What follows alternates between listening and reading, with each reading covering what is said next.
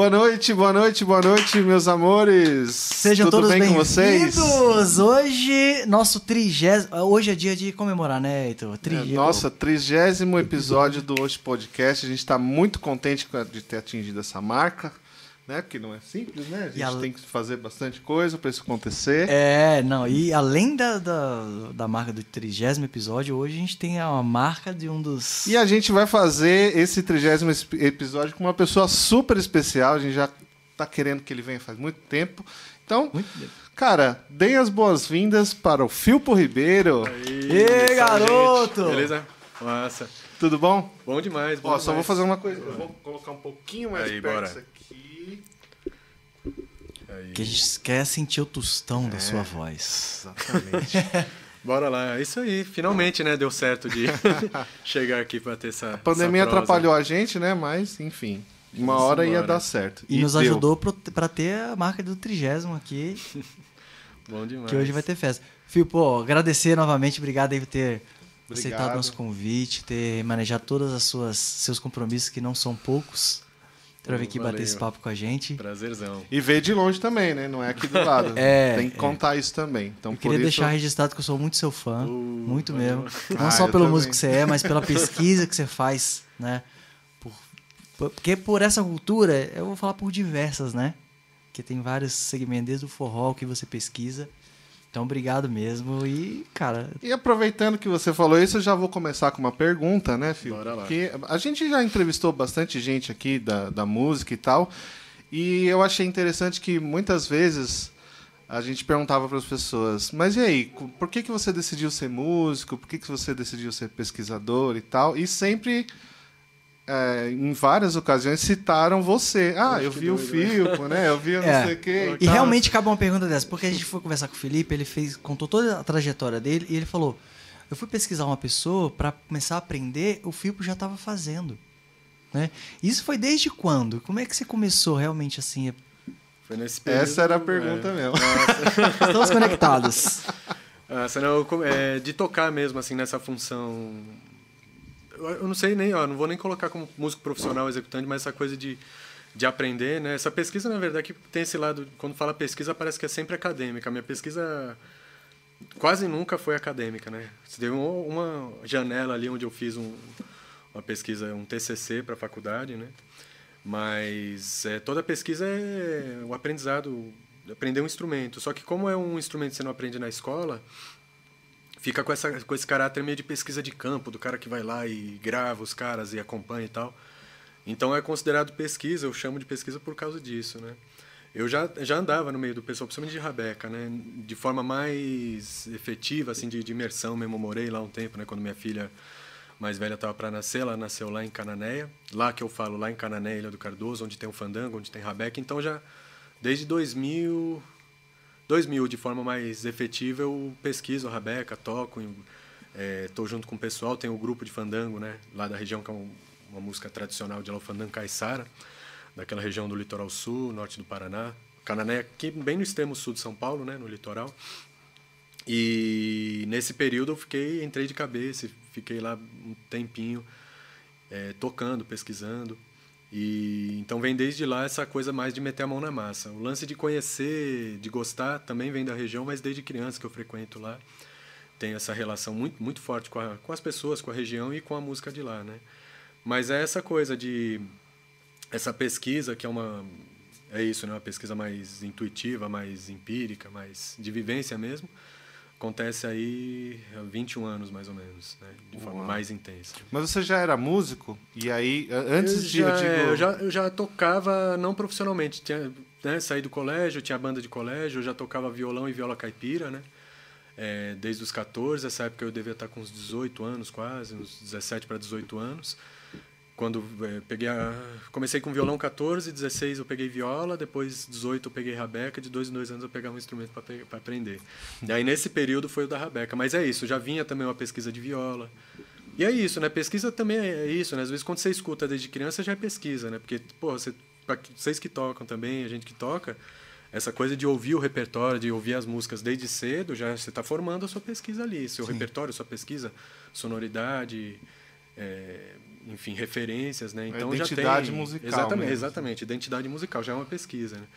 Com a Rabeca também, desde criança, eu ouço música de Rabeca de lá, outras referências de casa, de vinil, de discografias, né? É, Quinteto Armorial, é, Zé Coco do Riachão, o Zé Gomes, um rabequeiro, um dos primeiros rabequeiros a gravar em discos de MPB, né? Que eu me lembre, né? Se eu não estou enganado. Ele gravava com o Pena Branca Chavantinho, o Almir Sater. Aquela gravação de Carcará do disco do João do Vale com o Chico, né? A Rabeca é dele, tem umas gravações... Não lembro qual música que era, que a Alba Ramalho gravou. Acho que é naquela peça que tem a violeira. Hum. Acho que é a Morte Visa Severina. Não sei se é um LP desse disco, mas tem uma Rabeca dele, se eu não me engano. Então, esse repertório aí, meio lado B do MPB, mas já tinha uma coisa de Rabeca. E viola, muita viola, viola caipira, né? Então, essa essa audição, essa formação desse repertório já vem de escuta, né, da discografia. Ao vivo vendo esses violeiros e rabequeiros tocar, principalmente lá na região, sobretudo a rabeca. Mas é isso, de meter a mão na massa foi na adolescência ali, né? Quando eu comecei a pegar um instrumento para tocar e começou. E é aquela coisa, né? Adolescente é massa quando a gente aprende assim, porque é, é isso, né? Cinco horas por dia, dez horas por dia tocando, tocando, tocando. E nessa época era, sei lá, dias e dias andando atrás dos velhos lá, onde os velhos iam, eu estava atrás, estava junto. E era um, esse grupo né, de fandango que a gente formou nessa época, era só jovens. Tinha um senhor que a gente ainda está, que inclusive voltei de lá, de Cana nesse fim de semana, a gente estava gravando. Mas toda a molecada estava muito é, afim né, de aprender, então a gente ia, onde os velhos estavam, a gente ia, principalmente um, um dos parceiros né, do grupo, o Vadico, é, que toca desde pequeno e tal. Ele me ensinou muito também, né? Mesmo a gente tendo quase a mesma idade, ele me ensinou muito, que ele já andava no meio dos velhos há muito mais tempo que eu. Mas foi um tempo de vivência muito e foi fundamental, assim, foi toda a minha base musical foi essa, assim. E é isso, a pesquisa que não tem nada a ver com a academia, né? É uma vivência, uma coisa de estar junto ali, mas eu considero chamo de pesquisa, as pessoas chamam de pesquisa, acho tá uhum. que está tudo certo, né? O, minha dúvida é assim, como que você, tipo, alguém te deu um toque ou você pegou a, a metodologia de, de pesquisar, tipo, ó, como é que vai fazer? Ah, você tem que ir, é, você tem que passar um tempo, sei lá. Não, eu não, eu não sei não como tem, é que é. Então, Foi tudo da. Isso que é legal, porque é isso, não tem metodologia, depende da pessoa, assim, depende de quem está à disposição. Eu lembro que naquela época o. É, assim como acho que toda a cultura popular, mesmo a cultura né, do forró que a gente está mais mais vivenciando no dia a dia, é, vem da cultura popular. Então você vai pegar um, uma banda de pifa, um, um forró de rabeca, ou mesmo um sanfoneiro de oito baixo, aquele sanfoneiro que toca na feira com trio. Para mim isso tudo é cultura popular. E essas figuras todas, assim como os rabequeiros de fandango, os pifeiros, eles estão sumindo, né? Isso já vem desde a acho que toda essa questão da urbanização, é, música de rádio que mudou, né? Agora não toca mais forró faz tempo já o fandango, no caso, algum tipo de música nunca tocaram na rádio. Então isso daí está sumindo, né? Tá acabando. E naquela época estava numa baixa assim, tinham poucos é, lugares onde se tocava junto. Então você tinha os rabequeiros, fandangueiros antigos que estavam em casa, não saíam para tocar. A gente tinha que ir lá. Tinha gente que a gente conhecia, uns senhores que a gente conhecia desde pequeno. E não sabia que ele tocava. Aí quando veio o cara, um puta rabequeiro, assim, ah, pai do fulano, vô do fulano, e ninguém sabia que ele tocava. Aí depois teve um movimento, né? Ao mesmo tempo que a gente estava fazendo, teve um, uma reativação do movimento do fandango, aí começou a pintar, né? Aí os grupos voltaram a se formar grupos, né? De velhos, de, no, de jovens e tal. E aí começou a ter lugares que a gente ia para ver o pessoal tocar, mas não tinha muito isso, né? Então eram lugares esporádicos. Um, uma das coisas que me manteve sempre ligado à cultura da Rabeca foi a bandeira do Divino, Espírito Santo, que é uma tradição religiosa, né? Tem no Brasil inteiro e lá é muito forte. E eles saíam todo dia 3, que era bem meu aniversário, eu sempre estava lá, né? Então, eu vi desde é, quando era muito criança, três anos, eu lembro de ver uma, uma outra manifestação religiosa que era Reiada, que marcou profundamente. Eu fiquei com aquilo tudo, acho que deu o start assim, e num, uma luz assim que nunca apagou e ficou na minha cabeça. E depois teve essa baixa, mas todo dia 3, desde a infância, tinha essa romaria. Então a romaria sempre podia ver de perto os velhos tocando, é um negócio bem bonito, tem toda aquela questão ritualística e tal, então me manteve essa conexão, né? E aí quando fui pegar para tocar, a gente tinha que ir atrás do pessoal, né? Então a metodologia era essa. Pô, fulano tem fulano que toca, vamos lá atrás dele. Aí eu, muito eu, esse é meu amigo, a irmã dele também, a Julica, também ia bastante, minha irmã às vezes ia também. Mas a gente ia bater papo com os velhos, eu sempre queria ensinar, conversar. Inclusive a coisa assim que eu peguei, né, para fazer as rabecas recentemente, né, mas desde aquela época eu via, né, eu ia na casa do pessoal que fazia, Eles falavam e mostravam um monte de coisa. Eu só, imagina, eu não anotei nada, né? Isso é muito louco. Agora que eu. Porque o lance de tocar, é, eu aprendi na hora, né? Eu tava com a Rabeca na mão, aprendi, então você aprendi aqui fazer ali, aprendi aí, né? Uhum. Aí o negócio de tocar, de fazer, de construir um instrumento, foi agora, né? Então, depois de 20 anos ou mais, né, acompanhando esse processo, aí eu fui retomar a motivação que foi para fazer a primeira foi para minha filha, né, que eu falei, ah, quando ela quiser, a mais nova, né?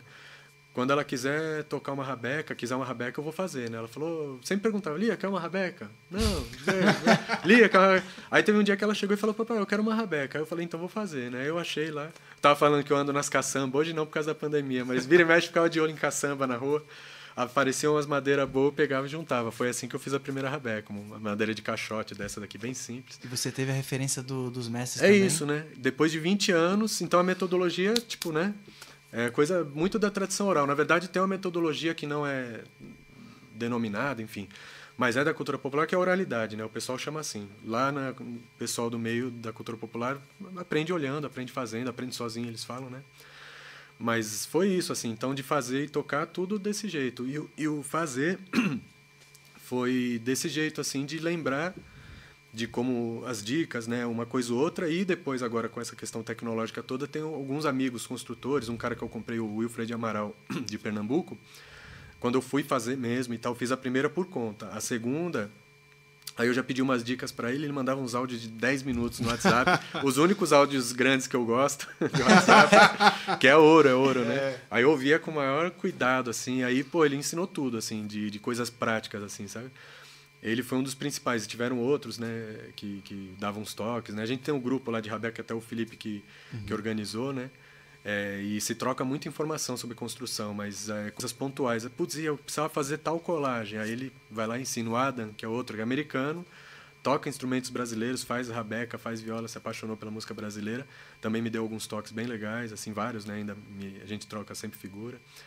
Mas é isso, assim, essa vivência toda é uma pesquisa riquíssima, né? E para mim foi toda a base assim do meu fazer musical, né? O fazer assim é isso, não é só tocar, uhum. né? É compor às vezes, é fazer um instrumento, né? Enfim. Ô, Felipe, a sua primeira rabeca ficou boa?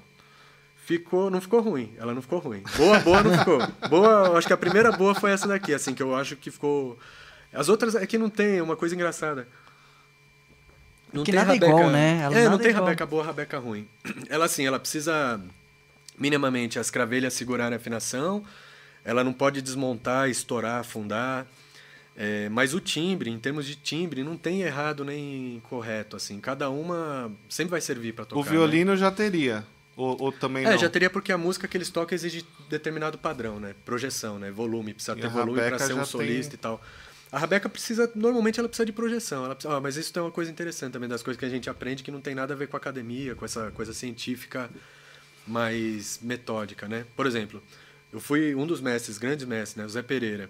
A rabeca dele ele faz de coxo, mais simples, né? E aí ela, ela é mais baixinha de volume, assim, ela não tem muito volume. Quando a gente toca, não tem volume e tal. A gente foi tocar numa oficina para um pessoal de São Paulo, era bem no começo, assim, que estava tocando. Aí é, eu estava com uma rabecona boa de um senhor lá de Canané, a Rebeca falava alto, assim, a ponto do pessoal às vezes tocava no fandango tudo ligado, plugado, eu tocava desconectado, sem acústico e cobria tudo. E a rabeca dele mais baixa, assim. Aí ele pegou, quer ver minha rabeca? Eu peguei e toquei, pô, legal, seu Zé, tal, toquei. Aí ele tocou a minha, assim, boa pra caramba, né? Aí ele, boazinha, mas eu prefiro a minha ainda, né? aí beleza, aí fomos tocar. Eu do lado dele aqui. Aí começamos a tocar, velho, não escutava minha rabeca, era só a rabeca dele desse tamanho, assim, aquele sonzão que eu não conseguia, né? É isso, então é técnica. Então, quem pega aquela rabeca, ah, mas ela é muito baixa de som, né? Não, depende de quem está tocando, né? Então, assim, ele até hoje, ele tira um som absurdo, assim, das rabecas dele. E tem isso, tem rabeca mais baixa, tem rabeca dele bem alta. Mas aquela rabeca dele, para mim, estava mais baixa. Aí começou a tocar, então isso é, é, relativo, né? Quando a gente fala dos mestres, assim, porque você falou do fandango, falou dos reisados, e até um, um, um ponto, porque, por exemplo, é, a gente vê nos interiores ou, ou essas festas e as folias de reis que são enormes nessa cidade, né? A gente vê que tem um legado muito grande ali, né? Que é de passado de passado de pai para filho, né? De avô para pai, para o filho, né? E cria aquela, aquelas raízes ali que eu acredito que seja muito a sua convivência ali de chegar, você ter uma folia de reis ali, você não tem como, né? Não se impressionar e tudo. É, tem algumas coisas que é realmente passado por essa oralidade, assim, você vê que tem a ancestralidade é é, é bem forte vindo daí do que se aprender em qualquer outro lugar? Não, é, totalmente. Tem, é, é vital, assim. E é uma coisa ancestral, né? Ancestralidade, você fala, não é só da, de algumas gerações. Tipo, é coisa de mais de mil anos, assim. Muito mais, né? Muito mais. Porque são ritos, assim, que a gente faz desde que a gente se organiza como sociedade, talvez, né?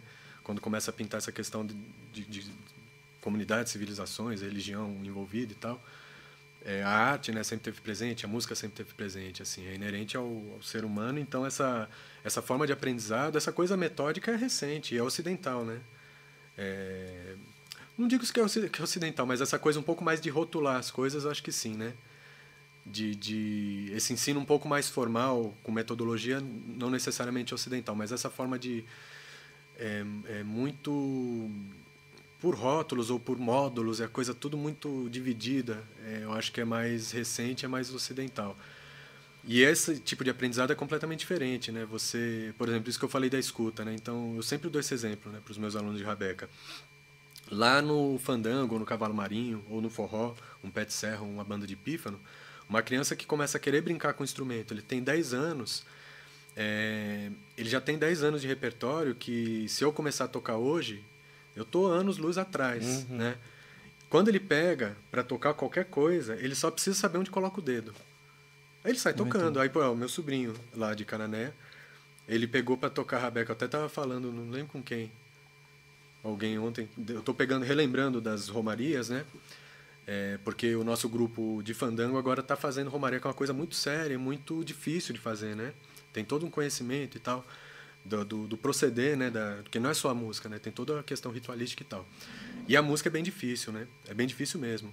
É, para quem os músicos, né, que acham que música popular é tudo simples, tem umas mudanças de compasso ali que ninguém entende nada. Aquele, eles entendem, né? a gente não entende.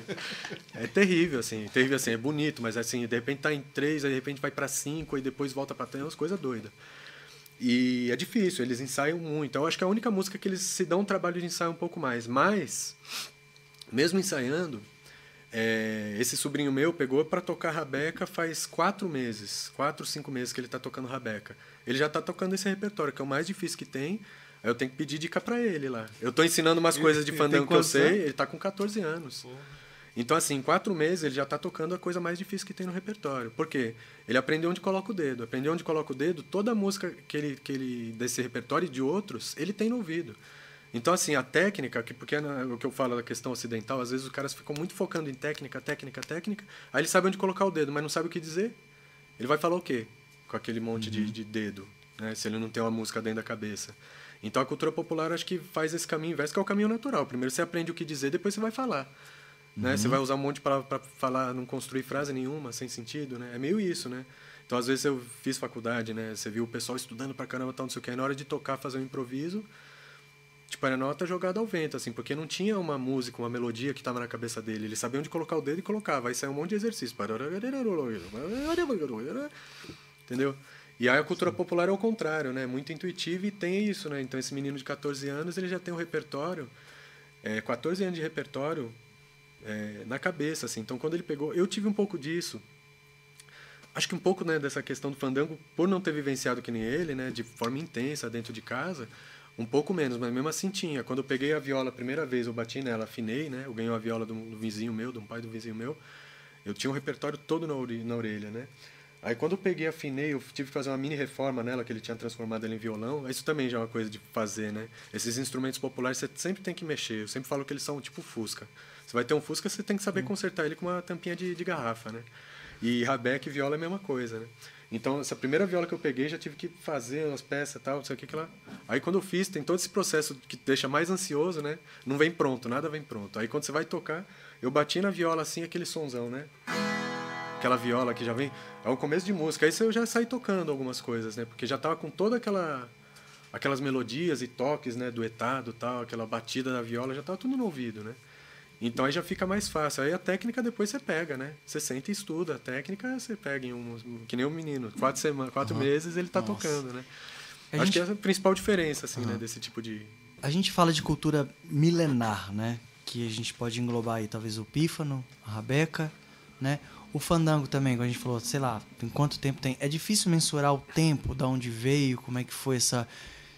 É, né, essa, essa manifestação, né? Uhum. E quais são as festas que são que é fandango vem os reisados que mais afloram nas épocas do ano? Assim?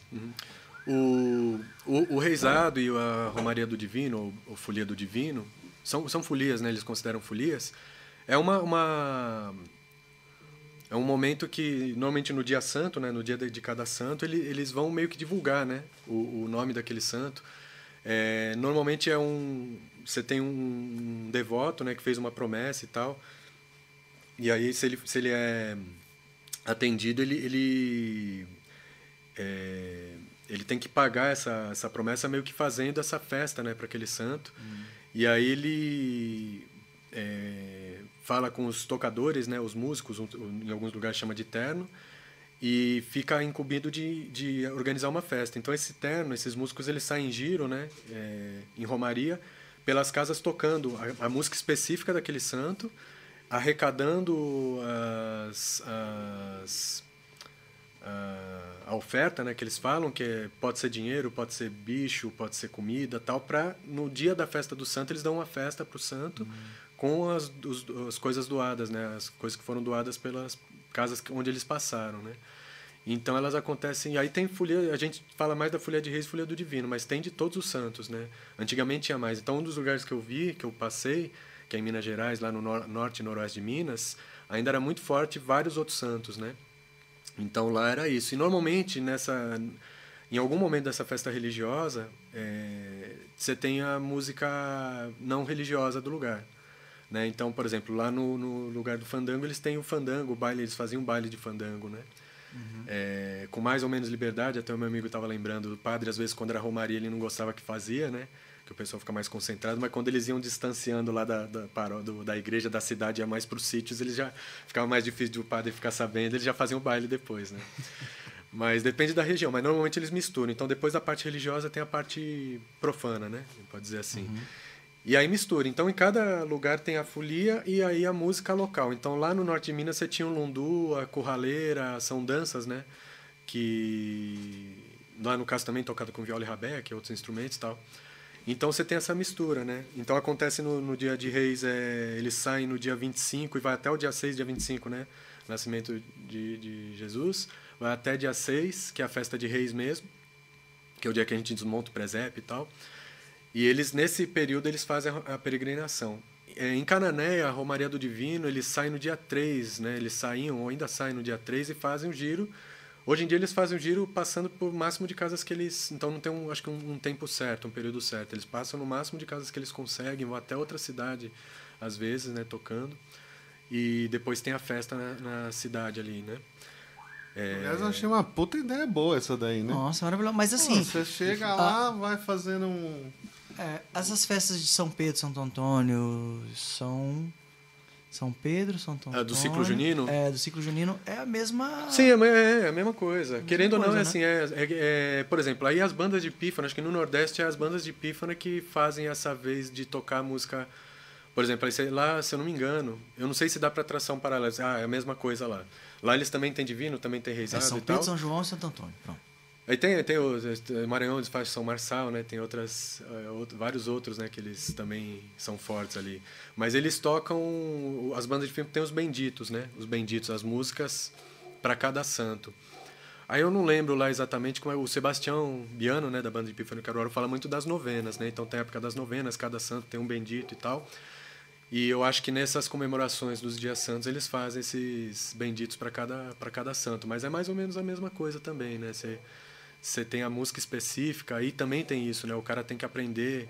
Lá em Minas eu lembro que eles chamavam de tabela. Se você tem a tabela do santo, que é, na verdade é a- letra, né, o texto, né? E, e esse texto, olha só como ele, ele, por exemplo, um dos mestres lá que eu aprendi, conversei bastante, entrevistei e tal, é o, o Givaldo Biju, né, da, de uma comunidade quilombola do Vão dos Buracos lá em Chapada Gaúcha, distrito de Serra das Araras.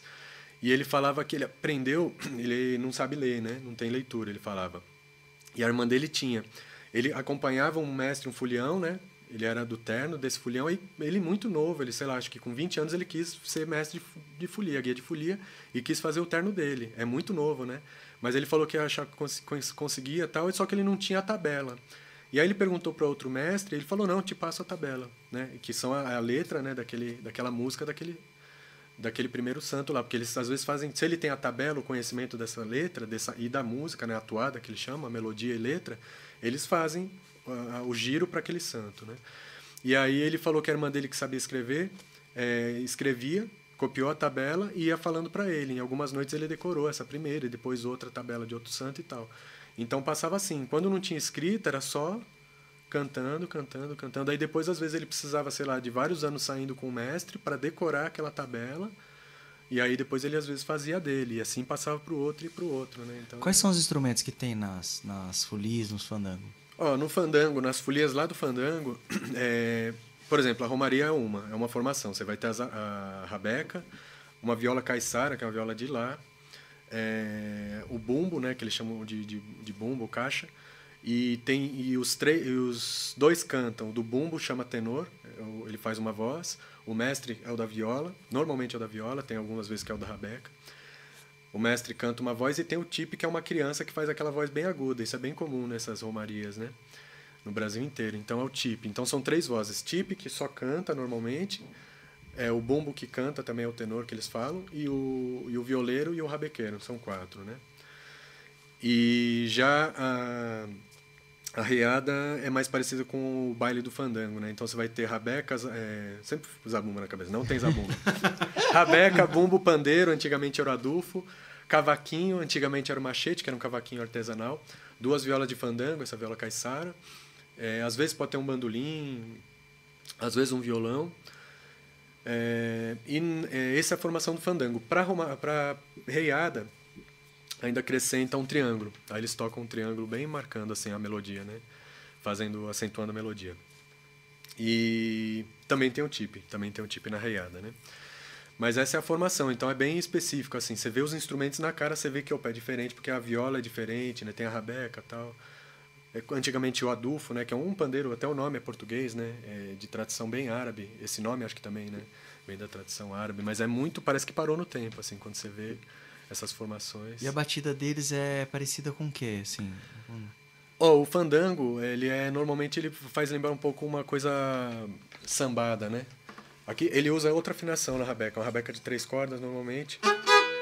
Aí faz assim, né? Isso aqui é uma chamarrita.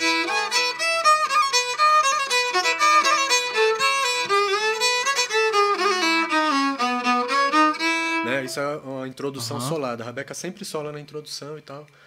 A reiada.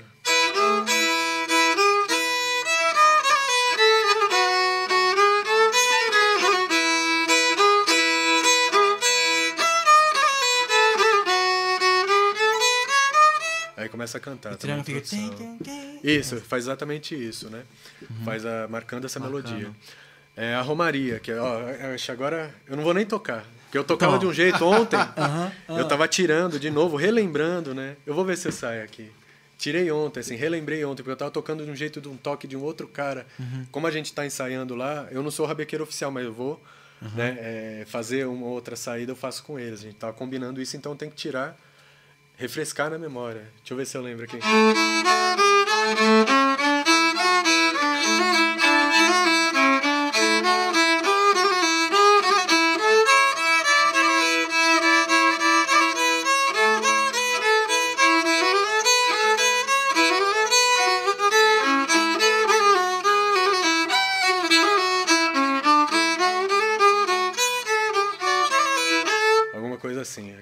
parece música europeia, não parece? Tem, tem Tipo uma coisa, ela é muito, é meio medieval, é é muito, é, às vezes parece meio árabe, é bem, bem doido. E depois quando come, essa daqui é aquela que é difícil, aqui ela tá tum tum tum tum tum, tum meio valsado, né, meio uma valsa. Aí quando começa a cantar ele quebra no meio fica um tem um compasso em cinco, né? Tem dois compassos em cinco, aí depois vem, vem de novo essa esse respiro, uma coisa toda doida assim. E os caras isso que é o mais legal, né, que eu falo. Eu já, pô, toquei com os músicos, toca com orquestra, toca com música popular, os caras tocam muito, tal, com todo mundo. Chega nessa hora, os caras param tudo e não entendem o que está acontecendo, assim. E o, e um menino lá de, de 10 anos, o 14 anos, o cara, esse menino que toca rabeca, ele também, o Aldemirzinho, né, filho do Aldemir, meu compadre, ele, ele ele já toca todos os instrumentos, né? Ele só não toca, não sai de mestre, mas ele toca o bumbo, que é o mais difícil, porque é ele que guia as mudanças de compasso. E o bicho sai ali como se nada tivesse acontecendo e puxa a mudança e tal, não sei o que, eu fico me guiando por ele. E todo mestre fala, eu lembro quando eu prendia, pegava esse estoque, falava, ó, eu falava, pô, mestre, eu tô me perdendo aqui, é difícil de acompanhar. Ele falou, ó, presta atenção no bumbo que você não se perde, é o bumbo que dá, a, deixa até pro mestre, né, para ele voltar e tal. E o moleque vai. Nossa, mas o bumbo marca como? Ele fica marcando. Ele fica aqui, né? Ele vem. Essa parte é mais. É, aquela coisa bem europeia mesmo, né? Parece aquelas coisas meio militares, né? É, marcial, né?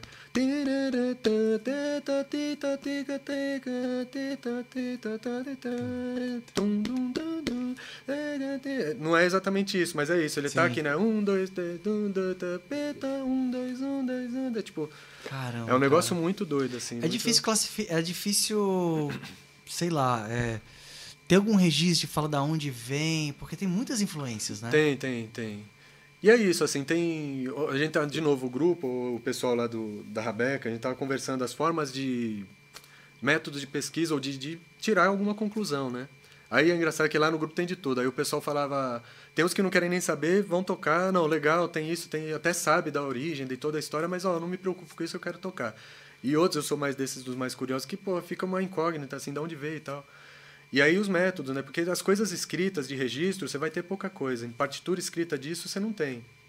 Se quiser, a gente escreve, tira lá, escreve e tal. Mas lá atrás também não tinha, né? Então isso daí veio, sei lá, 1500, talvez tenha vindo com jesuítas e tal, provavelmente.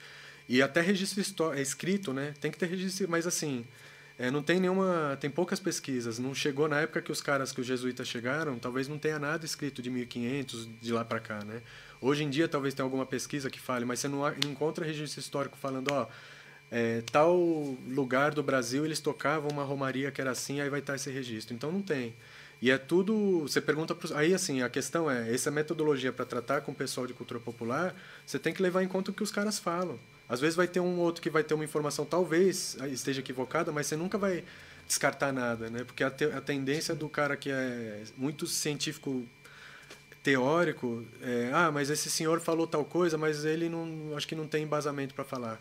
É preconceito puro, né? Claro, é um preconceito intelectual, né? né? Tipo, ah, não, só o que está escrito e registrado de forma cultura popular não é assim. Então o cara falou um negócio ali, você tem que levar em conta. Às vezes o cara conta história que o avô dele contou, pô, chega lá em 1500 através da oralidade. Sim. Você tem que levar isso em conta.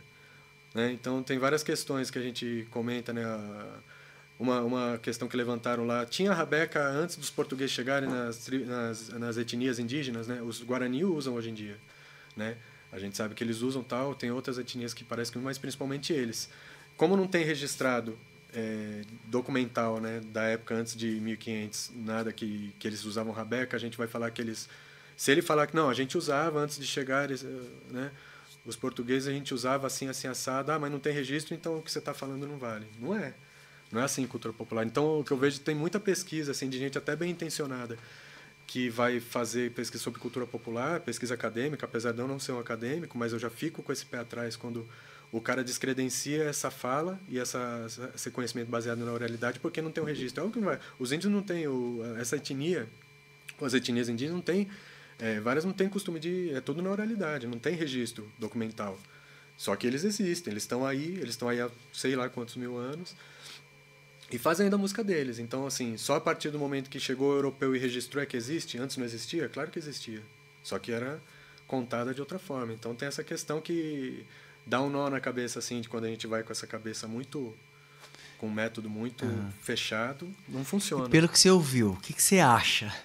que é, assim, tipo, acredito. Nossa, eu não sei. Uma coisa assim, acredito nisso. Eu não sei. A, a música, você ouve assim, pelo menos a, da, a, você diz em relação à origem da Rabeca na mão é dos Guarani. Muita coisa, né? De, é, ou da... a, a, origem da Rabeca, de onde veio. Sim. É então... isso, assim, essa música, por exemplo, ó, uma, uma coisa, uma hipótese que eu levantei, dessa música difícil lá da mudança, da Romaria eu vendo ó, já com questões tecnológicas envolvidas. Uns 10 anos atrás eu tinha um site português que chamava Recolhas, né, que é o termo, se eu não me engano, é o termo de pesquisa de campo, né? O termo português para pesquisa de campo. E tinha lá é, uma viola, os instrumentos e violas, né? É, rabecas, violas e tal que eles usavam. E aí tinha uma viola que era mais parecida com a dessa, dessa região, porque ela tem uma uma cravelhazinha aqui, ó, do lado do braço que você só toca com a mão direita, né? Que nem o banjo americano tem isso também, né? Mas você não toca com a mão, com a mão esquerda, só. Então essa, essa viola é a única aqui no Brasil que tem assim, que é a viola do fandango. Caiçara em algumas, não são em todas as regiões. Na maioria das regiões ela tem essa cravelha, chama turina, periquito, cantadeira. Tem vários uhum. nomes. E aí tem uma rabeca em, uma viola em Portugal que chama viola beroa, de Beira Alta, região de Beira Alta, que é a única de Portugal que tem isso. Então falou, ó, o formato dela não é tão parecido, ela é mais arredondadona. Tem outras violas portuguesas que parecem mais o formato da viola de fandango. Mas essa característica da cravelha, a mais, é só essa que tem. Então eu falei, bom, deve ser daí que vem a viola de fandango. Aí fui vendo hum. música, ouvindo, vendo umas partituras tal nesse site e tal, e vi uma partitura com essa mudança de compasso, igual. Era três e de repente virou cinco, aí virou. Opa, aí eu falei, já ligou um alerta ali de. Não é possível, né? Que tem outra música dessa. Aí eu fui ouvir, é muito parecida muito parecido o jeito de o português de Portugal de cantar é o jeito que eles falam lá né? Uhum. que é meio cantarolado né? É bem cantado assim o jeito o sotaque do litoral sul ali. E aí eu falei pô é, é deve ser a mesma música. Só que ali aí outra questão. Lá eles nessa registro da partitura falava que era uma música que eles cantavam para parabenizar os noivos quando casavam e faziam uma serenata e tal. E aqui é uma música religiosa então tem essa questão. Aí lembrando isso acontece, às vezes você tem uma música religiosa que os caras transformam em música profana, aproveita a melodia e muda a letra, e vice-versa. Né? Uma música profana, que eles mudam a letra e vira música religiosa. Então pode ter sido isso. Para mim fica bem provável, assim, eu não tenho nenhuma outra Teoria. hipótese, assim, nada que reforce além dessa das violas, né? Serem parecidas e da, é uma mudança muito peculiar, assim, que se for olhar é singelo, né? É, a mudança é singela, assim, É uma né? mudança né? bem, é, bem característica. Mas, assim, pode ser que não seja. É só Sim. uma hipótese. Eu não tenho nada documentado, nunca também pesquisei. Talvez se for pesquisar nas bibliotecas lá em Portugal, talvez você ache mais registro, né? Desse tipo de música. É bem provável, aliás, que acha, né? Uma das coisas que eu gostaria de fazer é sair fuçando nas coisas de lá. Teve um pessoal de fandango que foi. Eu lembro que na época eu até comentei com eles, putz, tenta ver isso daqui porque tem um caminho eu não lembro, não conversei mais com eles é, para saber o que, que eles descobriram lá de trocar essas figuras, mas é uma coisa que talvez lá você ache esses registros, mas aqui é só é um fóssil vivo, né, que está em atividade, Sim. na verdade, né? É, porque é engraçado assim, porque assim, eu não eu é só de acreditar, é tudo achismo, né? Coisa que você fala, ai meu Deus, acho que o mundo foi assim, né? Porque assim, a gente tem do período medieval que a música sempre existiu, né? Tu pode pegar os desde os dos, dos eruditos, não sei o que, o instrumento ele sempre teve esse formato, esse tipo de sonoridade e tudo.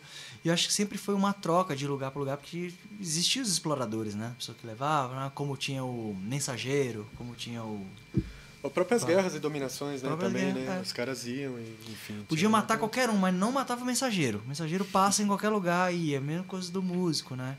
Tinha aquela, tem uma obra que tá no, no museu, no museu de, de Paris, que é uma obra, não sei como que chama a obra, que é um painel gigantesco, assim, eu nunca vi uma, uma pintura assim, ela é gigantesca.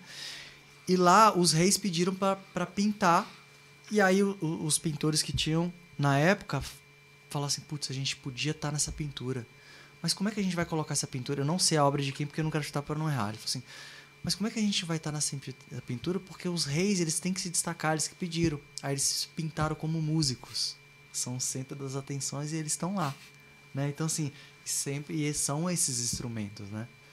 Então acho que sempre vem daí, aí Nossa, você tá lendo, hein, cara? Pô, cara, vivendo. Lá, Mas é, então eu acho isso aí me pipoca assim, cara, é difícil achar a origem, né? Putz, quem inventou? Não, inventar difícil, acho né? que não, é, inventar não tem um é... inventor, né? Mas assim, você tem, você tenta seguir o rastro e tal.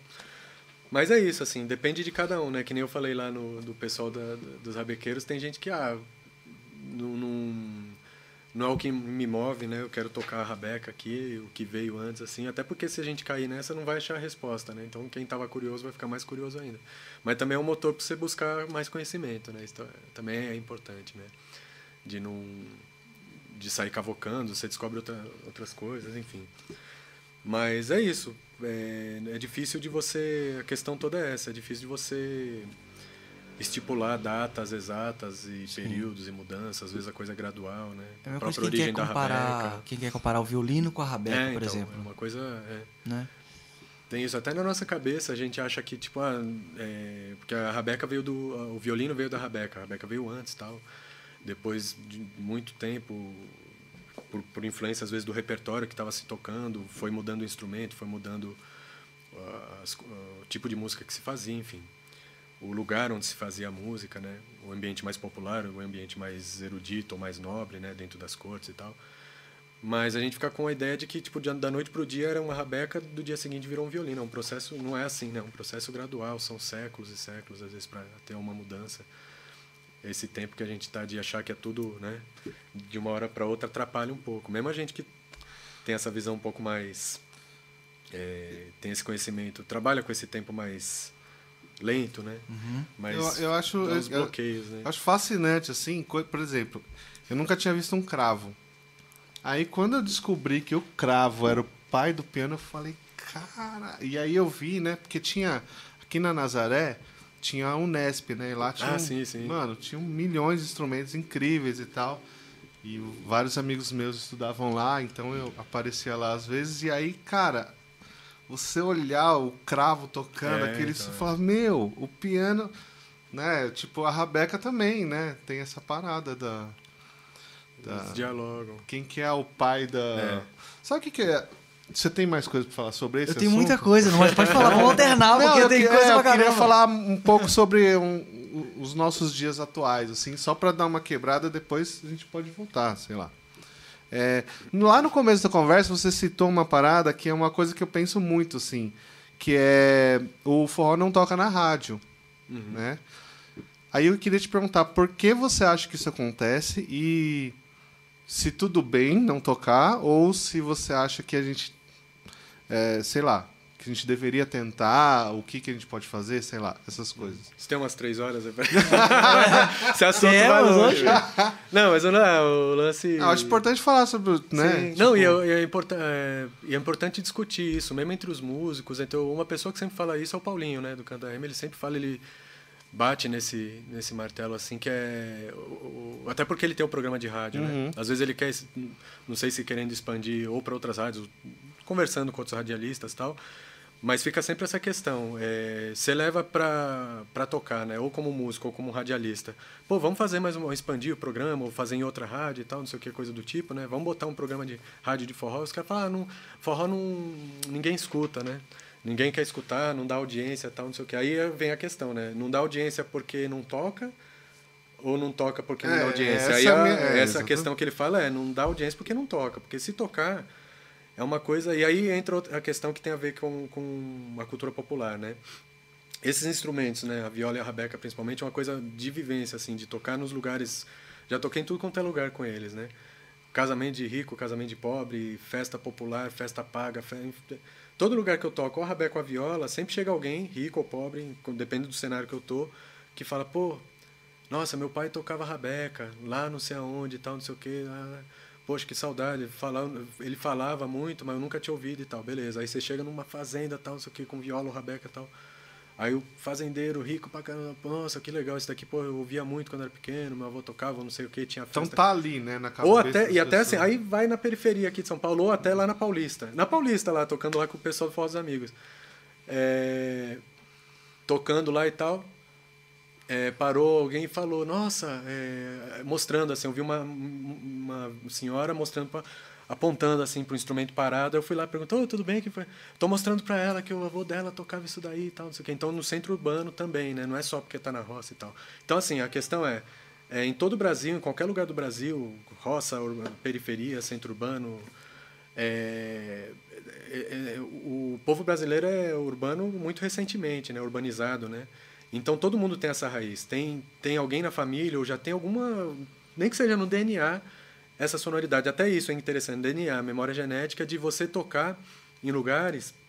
A pessoa falou: Nossa, eu nunca ouvi esse instrumento, mas ele trouxe uma coisa assim tão forte, assim, parece que eu já conhecia isso, assim, que eu acho que é essa questão da memória genética de estar. Tá, e não só aqui do Brasil, mas é um instrumento ancestral, né? Ele está em todas as culturas antigas, você tem um instrumento de corda friccionada. O é, que, que tem a ver isso com forró? Forró também tem essa relação, né? Um, é um ritmo, um gênero que é, é pelo menos é muito enraizado na, na, no povo brasileiro, né? É, mesmo que não seja nordestino, né? Em algum momento você teve essa essa essa presença do forró, né? Seja com na, no rádio, né? Com Gonzaga na primeira vez. Então a questão assim, tudo isso que eu falei é para é, reforçar isso que o Paulinho fala, que quando você toca um forró em qualquer lugar, ele vai ser bem aceito.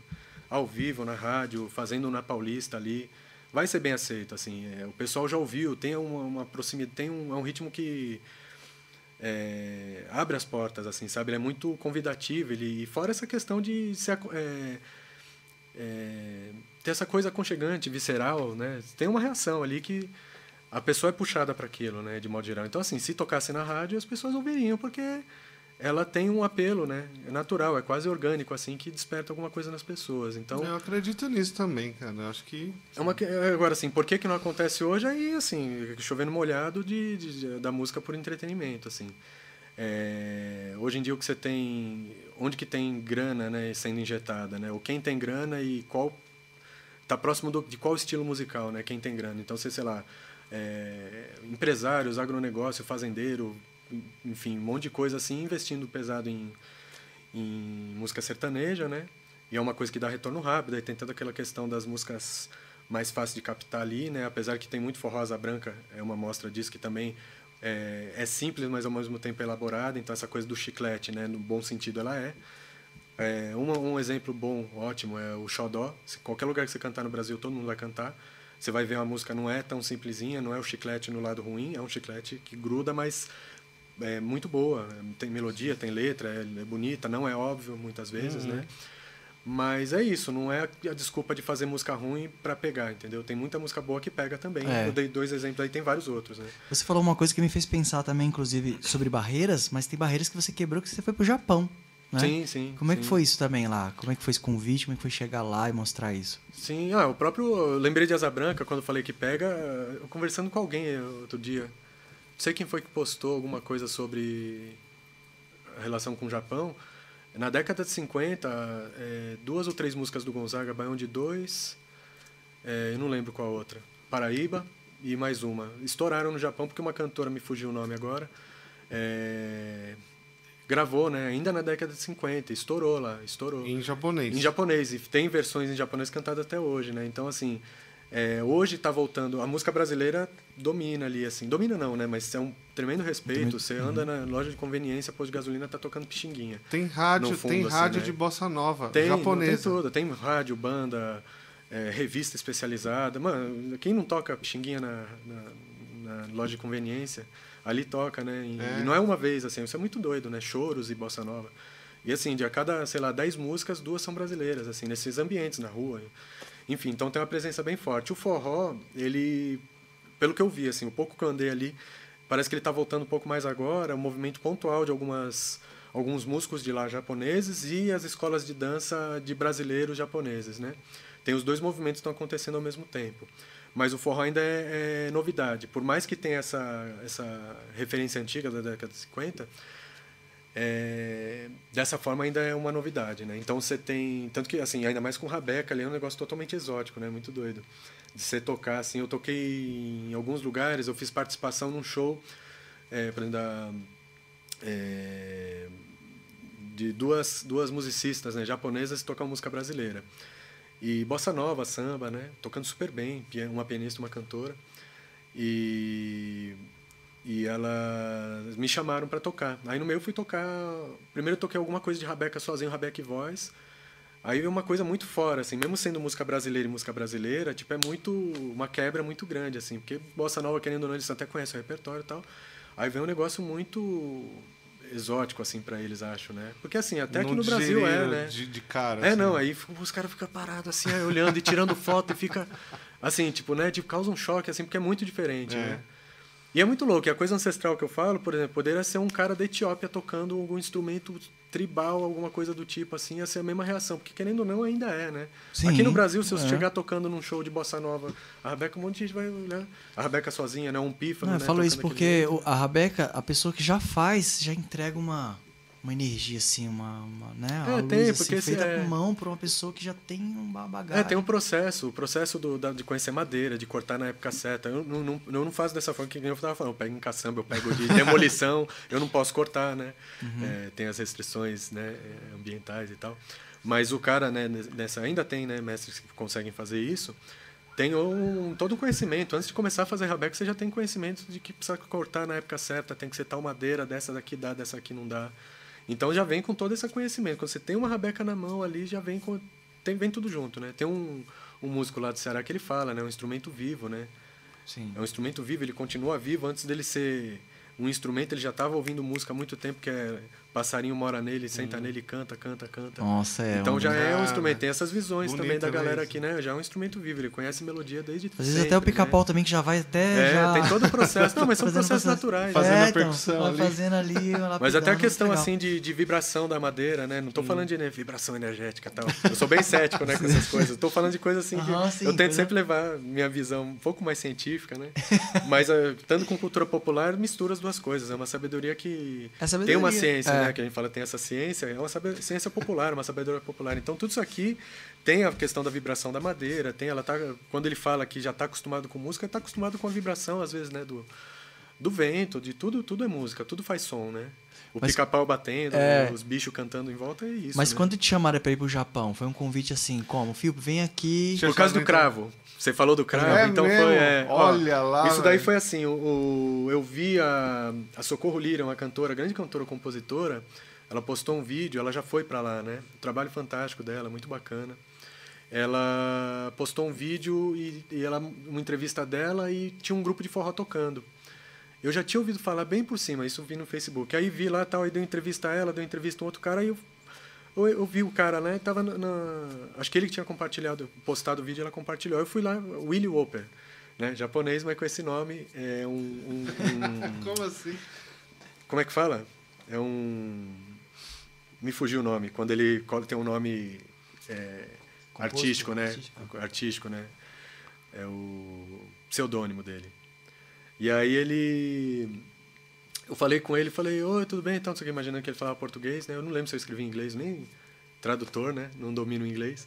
Mas escrevi para ele, não lembro qual língua, e falei, olha, assim, eu sou músico, eu tô- eu sou descendente de japonês, né? Isso facilita, assim, como leitor. E aí expliquei para ele, tem um grupo de forró assim, assim, assado. Ele, ah, que legal e tal, não sei o que. Aí foi, ficou nisso, né? Poxa, que bacana. Eu, eu falei, ó, eu gostaria de ir, né? Eu, eu nunca, eu sou caseiro, eu não quero viajar, não gosto de viajar, não sou muito de viajar. Mas nessa, sei lá, deu um start assim que eu falei, pô, sei lá, vou falar, né? Foi, né? Sem, sem esperança nenhuma. Aí foi. Aí, ah, é, tá bom, legal. Vou ver aqui, assim, mas nem deu nenhuma esperança e nada. Aí Vou falei, ver sei lá. aqui, você já falou. É, ah, não, ele- ele não falou nem vou ver, ele falou, ah, que bacana, que legal, muito legal. aí foi, né, passou isso, sei lá, essa época, setembro, aí quando foi em dezembro ele falou, escuta, tem um músico meu, amigo, que toca chembalo, né, chembalo. Aí eu não entendi que era achar que é aquele instrumento é, é, do, do leste europeu, né, que tipo, você toca, é como se fosse um arco, primi, um cravo primitivo, tal, eu não entendi. Ele falou numa tradução, acho que de português de Portugal, ou lá no Japão eles chamam de chembalo, né, chembalo, chembalo. Aí é, é cravo, né? E eu até entender o que, que era esse instrumento, eu Nossa, falei, bom, beleza, é música do leste europeu ou música é, árabe. Beleza, tá dentro da rabeca. Aí depois, quando eu fui entender, eu falei, não, mas o que que ele... Aí ele mostrou a foto, o cara com cravo, eu falei, caramba, aí eu entendi que era um cravo e tal, que era o jeito de chamar cravo lá, né? O, o nome do cravo lá era esse, a tradução e tal. Aí beleza. Então é cravo. Aí ah, o repertório de música antiga, ele tava procurando um rabequeiro, ó, que coincidência e tal. Eu falei, pô, que massa, né? E aí eu já tinha tocado, ou flertado, né? Bem de longe com música medieval, música antiga, né? Que eles falam. É, que é de rabeca, né? Se toca com rabeca. Eu nem sabia que se tocava com cravo também, né? Porque o cravo é dessa época também, até anterior. E eu nem sabia que tocava junto, né? O Ayumi Tio, né? Que é o cravista, ele falou que sim, eles tocavam, né? Com esse e um outro que é um tipo de um órgão, né? Com é uma, quase uma sanfona, né? Eu acho que tem origem indiana, hindu, que ele fica com folha assim e tocando, né? Tem som de órgão, né? Esses instrumentos e o cravo, eles são meio da mesma época, se não me engano. E se tocava essa música erudita com esses instrumentos e tal. Ou música antiga, né? Com esses instrumentos. Aí beleza, foi, conversa vai, conversa vem. Aí falei com o Mitil, né? Aí ele fez a ponte, aí conversei com ele. Ele, já, ele fala português de Portugal, ele estuda música antiga portuguesa tal. Sempre passa por Portugal. Aí conversamos, ele super na lata. Não, eu queria fazer assim, assim, o repertório é esse. Já teve algum contato? Eu tive contato uma peça que eu tocava, fazia trilha. Tocava no, no grupo, né? Na banda da, que fazia trilha e tal. Aí ouvi mais, ele passou o repertório, tirei, aí com, misturar com música brasileira, aí mandei coisas, é, Chiquinha Gonzaga, choros eles tocam, né? Mesmo ele que nunca tocou música popular, aí estava começando se familiarizar, enfim. Armamos o repertório, aí o Willy é, fa- perguntou, olha, em toque dá para fazer assim, assado, tem um músico aqui, assim, eu tenho um barzinho, né, barzinho Aparecida que chama, que vai todo brasileiro vai lá, pessoal famoso ou não vai sempre pinta lá, porque é um botecão daqueles, né? Tipo, de um balcão. Eu, eu senti muita falta É de muito massa. quando eu fui Ah, pra é verdade, você teve não, Porra, não... Cara, é... Não, enfim, Não, é um boteco, boteco, assim. Você entra, tem um espaço pra você sentar, ele daqui. E ele é figuraça, assim, ele é gente boa demais, o Willy, né? Todos eles, muito figuras.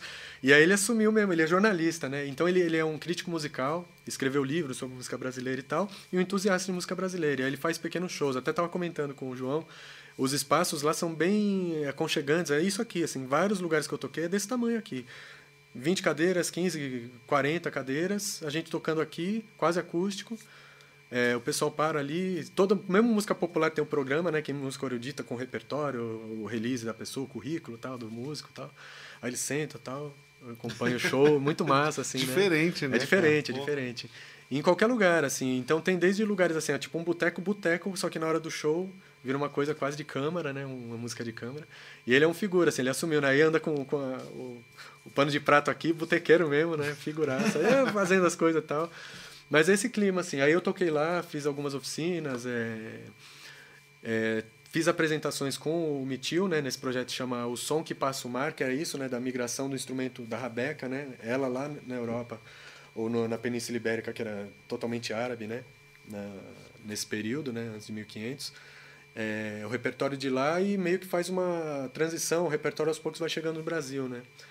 É bem interessante. Aí fizemos vários concertos desse e eu fiz alguns outros tocando as minhas coisas, acompanhado com, às vezes era a Ronami Kikawa, né, grande amiga que virou e percussionista de primeira, assim. Ela tinha vindo para o Brasil algumas vezes.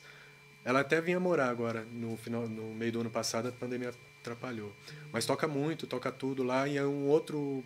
Quem me passou o contato dela foi a Carol Panese, que eu não sei, é, eu perguntei alguma coisa e ela falou dessa percussão. Aí quando eu fui para lá, eu falei, pô, vou falar com ela, entrei em contato com ela também. Aí armamos, o Willy conhecia ela.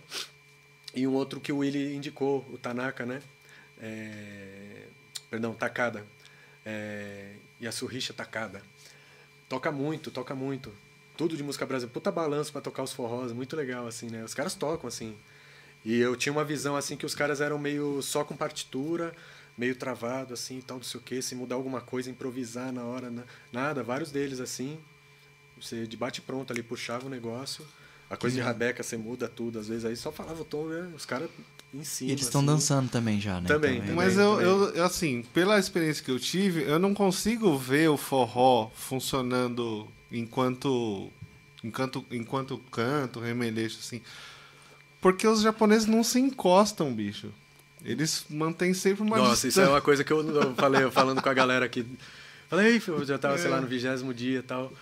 É, e aí, é, como é que tá? Eu falei, ah, já tô um pouco com saudade da coisa mais calorosa, né? Porque a galera não se. Mas desse jeito que você descreveu, tipo, você fazendo um som, a galera sentada assim, aí eu já Não, não, mas eles dançam, eles dançam. Então teve um lugar que eu toquei em Tóquio, de japoneses e japoneses, né? É, dançando mesmo normal tal. E alguns outros eles ainda. Porque é um processo, assim. Meu, deve ser pra- revolucionário. Mas, o dão, brasileiro é. aqui, né? O pessoal que trabalha em academia, os professores de dança falam, né? Às vezes a gente- chega o pessoal travado, assim, a coisa do toque e tal, tudo mais, vai soltando aqui no Brasil. Imagina lá, você tem que mudar tudo Sim. e tal, tudo mais. Então tem, já tá rolando isso, tem os japoneses brasileiros, né, que foram para lá. é, já tem isso mais, apesar né, que o japonês daqui do Brasil também é um pouco mais reservado, né? Acho que a gente é exceção, mas e olha que assim, eu nem sou tão exceção assim, né? Mas, mas lá já estão mais soltos e tal, e um caso ou outro, assim, né? Já, já do pessoal um pouco mais entrando nessa onda. Mas a Ronami mesmo, é, eu tava lá e o, o- mandaram um vídeo, né? da- Dançando uma música minha. Aí eu tava assistindo, ela tava do lado, ela olhou assim. Aí o casal dançando, assim, né? Sensualizando e tal. Aí ela olhou assim. Se eu dançasse assim, meu pai me deserdava, meu pai me matava. Não, porque, é cara, os japoneses que fazem aula de dança no Japão, eu acho que eles são muito pra frentex, pra velho. muito, não, mas é mesmo. Assim, Tipo, é, muito. seria, sei lá, vamos comparar com alguma coisa que. Não, não- nem sei, É, mas mas- assim, é uma coisa, Cara, melhor nem falar, não né? tem como falar. muito além, assim, Não, sabe? mas é, Tipo, culturalmente, culturalmente é uma barreira muito E como que você chega e fala, mano, vocês. Porque eu estranhei, assim, quando eu cheguei no Japão, acho que. Não sei se já contei essa história, se já contei, desculpa, tá, pessoal? Mas assim, é, eu cheguei no Japão, eu perdi minha carteira, velho. Ah. E aí o cara achou e foi lá, tinha um endereço escrito, né? Ele foi me entregar. Pô, e eu fiquei tão feliz porque eu falei. Quando eu perdi, tava o dinheiro de um mês inteiro, né? Você recebia depois de 45 dias só. Aí eu falei, meu, eu vou passar fome aqui, tô do outro lado do mundo, que merda, puta. E o ca- e eu fiquei tão feliz quando o cara veio com a minha carteira que eu fui, a minha, sei lá, eu fui abraçar o cara. Falei, nossa, obrigado. E o cara levou um puta Um de um susto, né? É, pegada. Aí eu me liguei que eu falei, nossa, É. não, não tô no Brasil, É. né? Tipo, aí o cara, "Ah, porra. Aí foi bem um choque, assim, É, não cultural mesmo. Eu, Mas- tenho- eu lembro uma vez também, já tava dando, na segunda vez, já tava dando umas voltas lá no Japão, aí, com- ah, né, sei lá, loja de música, e vai ver coisa, né? Rondando cidade inteira lá de Nagoya, e combinei de, no final da noite, encontrar com o pessoal, eu estar num bar de um brasileiro e tal. E aí os músicos, né, o Michio, né, que meu pareia já, que eu chamo lá, e ele bem mais despojado tal, a, a uma cantora, né, que eu acompanhei também, que eu participei no show dela, também bem mais, mais despojado e tal, um brasileiro e alguns amigos ali. Aí quando cheguei lá, né, andando o dia inteiro sozinho, quando vi, oh, que legal, tal, já aquela coisa mais colo- colorosa, e tinha uma das amigas, né, a senhora lá, amiga da cantora, aí falou, oh, já deu um beijo. Assim, tá ligado? tipo, eu falo, oh, esqueci, né, que eu tô no Nossa, Japão, ele mas bem isso, assim, mas, mas desse jeito, não, mas não se mexia, assim, uma coisa bem, mas é Ah, cultural, já né, fiz, uma já coisa fiz também, doida. dessa gafe. Meu, eu acho que ah, em um dia o forró vai ser indicado como terapia pra galera do Japão. Eu acho. Ah, mas aqui no Brasil já tá, né? Já é uma mas aqui terapia, já tá, é. né? Mas Ô, Fio, falando em terapia, a gente também falou do, do lado pesquisador, mas você também compõe várias coisas lindas, né, de instrumento. Você falou, aprender a falar e saber expressar, né? Eu, eu vou emendar uma pergunta nessa daí, pode terminar.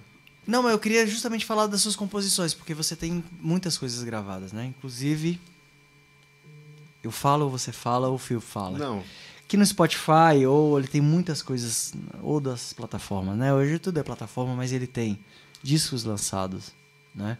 É o Filpo Ribeiro e a Feira do Rolo. Agora né? Filpo e a Feira só, né? A Filpo gente e a Feira, Reduziu. é. reduziu. Então, eu vou, vou falar de antes, que era o Filpo Ribeiro e a Feira do Rolo. Agora você encontra com Filpo Ribeiro e a Feira, que são músicos maravilhosos também. E eu queria que você contasse muito, cara, desses, desses álbuns, desses seus trabalhos. Então, é... Tem, tem, tem um chãozinho já, tava relembrando aqui, né? Já tem desde a época do Pé de Mulambo, foi a primeira vez que eu comecei, acho que, compor com um pouco mais de, de frequência, né? E constância. É muita coisa instrumental, né? Eu comecei com coisas instrumentais, para mim era mais familiar, depois uma coisa ou outra. Já no primeiro CD do Pé de Mulambo, né? Aí já veio uma batelada. O, começo do Pé de Mulambo foi engraçado, foi meio... é, caiu no colo, assim, né? Eu tinha uma banda na faculdade, né? Na época que eu tava tocando, que era Fl- Flor de Moçambê, é Flor de Moçambê, é, que era eu, a Aline Reis, que é cantora compositora, já foi do forró, lá na época do do forró universitário, né? Eu encontrei ela no meu bairro, né? Então eu encontrava com ela, bem novinha.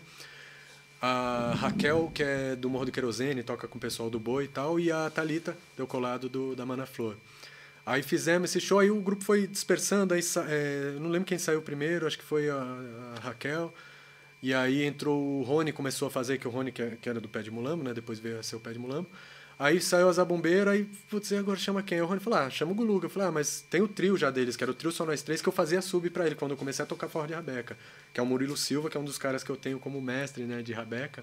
Que é pernambucano, eles tinham um trio de rabeca daquele mais pé de serra possível, assim, tradicional, zabumba, triângulo e rabeca. E aí eu já tocava com ele fazendo sub. Até esse trio era engraçadíssimo, assim, puta trio, sonzeira e tal, a gente chegou a fazer quase uma franquia. Tinha um dia que eu fiz sub aqui em São Paulo, ele tava em Santos e um outro cara tava no interior, trio só nós três. Tinha era só nós três, mas tinha nove, né? Cada, no mesmo dia, três shows do trio, tipo banda de baile, né? Mas era demais, assim, puta aprendizado, esse trio foi demais. E aí eu, tava tocando com eles, tava com esse trabalho, Aí saiu uma, saiu outra, aí eu falei, ô, ô Rony, mas aí é ruim chamar o Gulu porque já é o trio, né? Só vai trocar o rabequeiro. Falou, fala com o Murilo, que o Murilo é de boa, ele entende, vai ser de boa. Eu falei, ô Murilo, assim, assim. Não, tranquilo, filho, pode pegar, fazer, tem que fazer, botar pra frente mesmo e tal. Inclusive me deu toque de, de repertório, o que tirar, onde tirar, o que ouvir e tal. Aí formou o pé de mulamba, aí comecei a compor, né? Compor e tal. Já tinha um repertório de rabeca, tava descobrindo repertório, mas é coisa de compor, né? Então isso já tava. Nessa época eu tava tocando com outros grupos de meio de rock regional, Mangue Beat, né, nessa linha. Tinha alguns outros, outros trabalhos, outros de música bem regional, tipo de samba paulista, o grupo Paranapanema, que eu tocava na época. E tinha muito uma visão desses grupos, já eu sempre era mais novo, né? Eu tava com uns 20, 22 anos por aí, 21. E aí eles tinham uma visão muito de música autoral, pô, fazer cover é, só não dá, tem que registrar um trabalho autoral, isso é super importante para você ter uma carreira artística, né? Senão você ficar fazendo cover parece que você fica estagnado. Aí ficou muito isso na minha cabeça, tal. Aí comecei a compor por conta disso, né? Aí, pô, familiarizando com a Rabeca, tal. Eu já devia tocar, sei lá, uns seis anos, acho, no máximo, cinco, por aí. Mas já estava formando o repertório. Aí compor por causa disso. Aí compor, compus acho que umas sete, seis músicas para esse primeiro disco, né? Uhum. E aí já começou, né? Nessa pegada. Aí comecei a compor bastante. Aí nessa mesma época eu comecei a compor junto com o Jonathan Silva. Algumas a gente fez para forró, né? Cartomante é parceria minha dele. E outras coisas para o trabalho dele que não tem a ver com forró. O primeiro CD foi um pouco mais regional, ele é do Espírito Santo, então tem as influências de lá, influência de forró, de samba e tal. E o segundo foi bem urbano, então já comecei a compor umas coisas mais urbanas, né? Umas músicas doidas, assim, bem. É, na Você linha foi do acompanhando a sua vida mesmo, né? Essa é, coisa de fazer. Desenvolvendo ali por conta da meio que da demanda, sempre foi por, por conta da demanda, né? Tinha, aí eu tinha essa coisa de melodia eu sempre compus, agora a letra era meio que sob pressão. Então vinha segundo disco do Pé de Mulan, bora lá, compor letra, né? Aí saía, saía. Mas é uma coisa de que os compositores, né? O Marcos Alma, né? O Marcão, que toca com a gente, e o próprio Jonathan. Eles têm muito uma coisa de compositor nato, assim, que é quase um exercício. Acorda de manhã, tomou café, não, todo dia de manhã eu vou compor. Uma, duas músicas, todo dia os caras fazem música, assim. Então é uma coisa muito natural, assim. Não quer dizer que você vai usar todas, né? Então Sim. é um exercício mesmo, né? Essa cartomante eu... aí, qual a história dela, assim? Ah, essa daí é... Eu, eu, tinha uma melodia, e aí é louco, eu não sei se o João... Não, acho que ele fez a melodia em cima da letra é, a, a, letra em cima Sim. da melodia que eu mandei. Fiz a, é um, um shot instrumental, fiz tudo do jeito que está lá na gravação, introdução, todas as partes. É, se eu não me engano, é, essa daí foi tudo assim. Aí mandei para ele, né? E ela tem um negócio meio, meio árabe, meio esquisito, né? Da, da introdução e tal. Né? Aquela...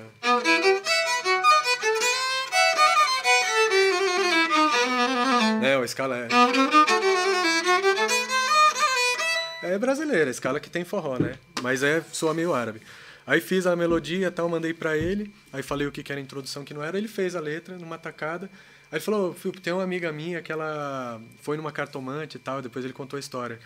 E ela foi lá tal, perguntar, a mulher falou, a cigana falou que, ó, tô vendo, tá tudo bem, tá tudo certo, só que assim, na sua vida amorosa você vai rodar, rodar por aí e tal, mas assim, grande amor mesmo assim da sua vida, você só vai achar nos, aos 50 só os 50. E é, é, isso, assim, não tenho muito o que te falar. Até lá você decide o que você faz na sua vida, né? Ela ficou meio pô, desanimada, assim, né? Desacreditada no, no primeiro momento. Ela falou: Ah, mas quer saber? Até lá, bicho, eu vou, né? Curtir a vida. Aí ela falou pro Jonathan. Aí o Jonathan, putz, e ele tem muito isso, a coisa também do compositor nato você fala uma frase assim, ou ele vê uma coisa na rua, ele faz, né? Esse disco, o trabalho solo dele, tem dois discos lançados, três, né?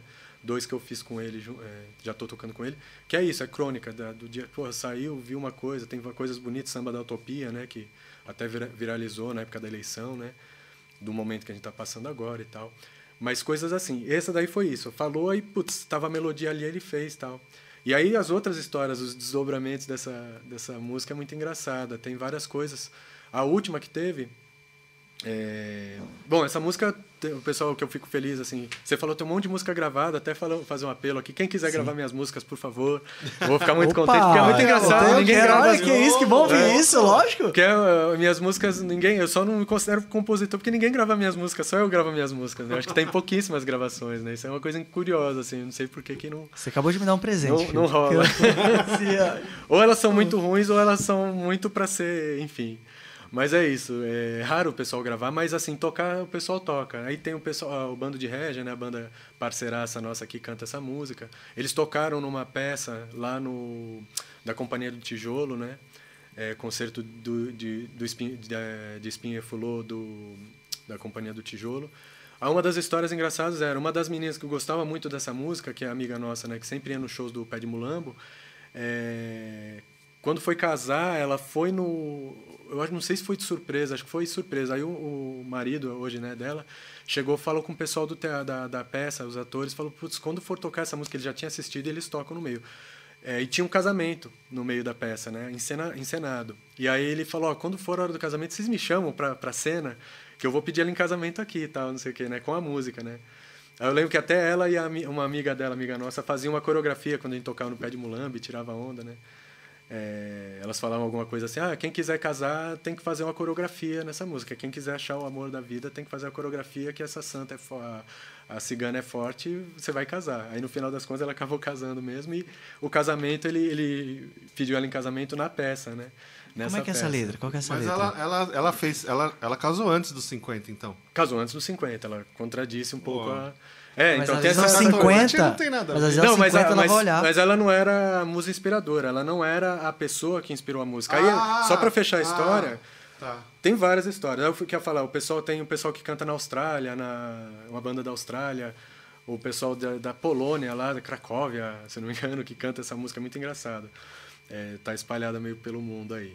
E a outra história mais recente, agora da pandemia, o Jonathan, chamei ele para uma dessas lives que a gente fazia no Instagram, e ele nem tinha me falado, ele é muito engraçado, ele é desligado assim, ele falou, ah, Filipe, sabe, tipo, batendo papo assim, né, na, quando a gente estiver na cozinha tomando café.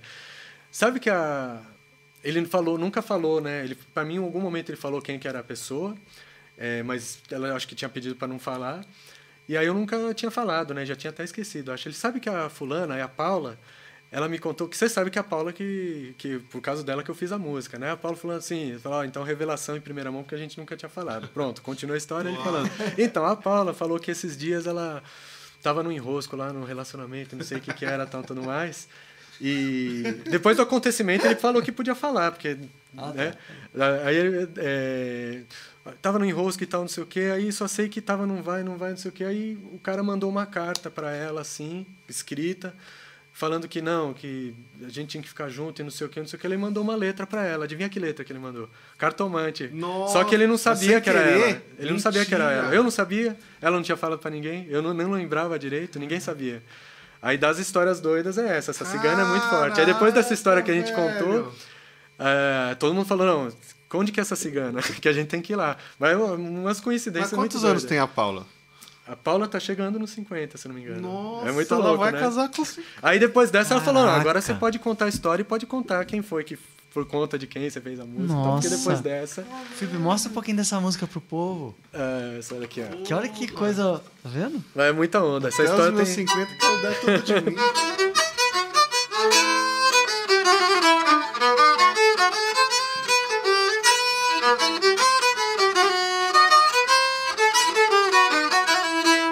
cartomante, ela me falou que só depois dos 50 vou achar meu grande amor. Eu fui na cartomante, ela me falou que só depois dos 50 vou achar meu grande amor. E parece bobagem, parece tolice, mas não me sai da cabeça o que a cigana me disse. Parece bobagem, parece tolice, mas não me sai da cabeça o que a cigana me disse. Pensando bem, acho que não é tão ruim. Pois até lá eu quero dar tudo de mim. Eu quero dar, eu quero dar sim. Até os meus 50 quero dar tudo de mim. Eu quero dar, eu quero dar sim. Até os meus 50 quero dar tudo de mim. Nossa, que maravilhoso. Gente, ó, Não é à vou- toa que o João veio hoje, viu? É maravilhoso, filho. É maravilhoso. e eu- você é um privilegiado, porque o João faz tempo que não vem, né? Mas, ah, o Filpo vem, eu vou Filpo também. vem, eu vou. Isso aqui, ah, beleza, tudo bem. Não, mas maravilhoso, carona. Felipe. Eu amei saber dessa história que. Pô, sensacional. Cara, Pô, mas eu é, acho entendi. muita coincidência. É, velho. mas tem umas coisas doidas. Não é coincidência, é cartomante, cara. É... Não, mas, velho, você se ligou? Até eu que não Sim, acredito né? nessa A, a carta que o cara mandou pra mim não era da música que ela Tinha. foi inspirada nela, a música, mano. Qual a chance disso acontecer, velho? Muito Eu louco. arrepiei, eu acho. Pô, tô- Mas é, tem essas histórias. E é a música, acho que da. Até no- nas plataformas, acho que é a da mais tocada, né? Sim. O Pescador é super né, conhecida, todo mundo gosta, mas essa daí é a mais tocada, a música que mais.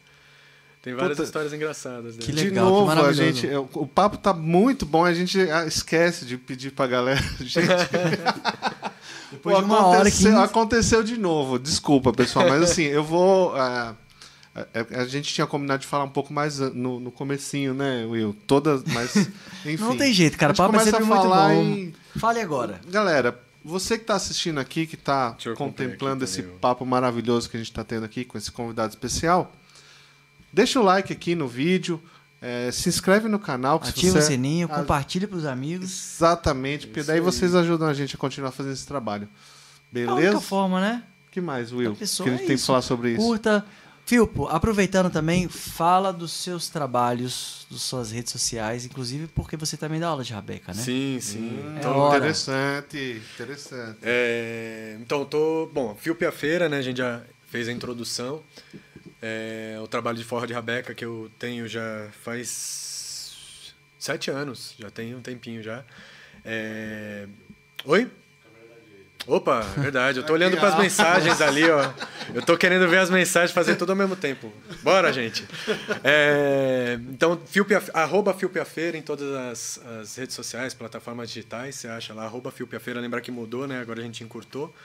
É, e arroba Filpo Ribeiro, meus canais pessoais. Então, para parte das aulas de Rabeco ou ou outros projetos. Agora eu estou com um projeto solo, né? É, já bem bem encaminhado, que é de música instrumental, também baseado nesses instrumentos. Um pouco de forró, um pouco de tudo, é, desse, desses ritmos mais tradicionais, né? Estamos é, gravando, ensaiando, já preparando o CD.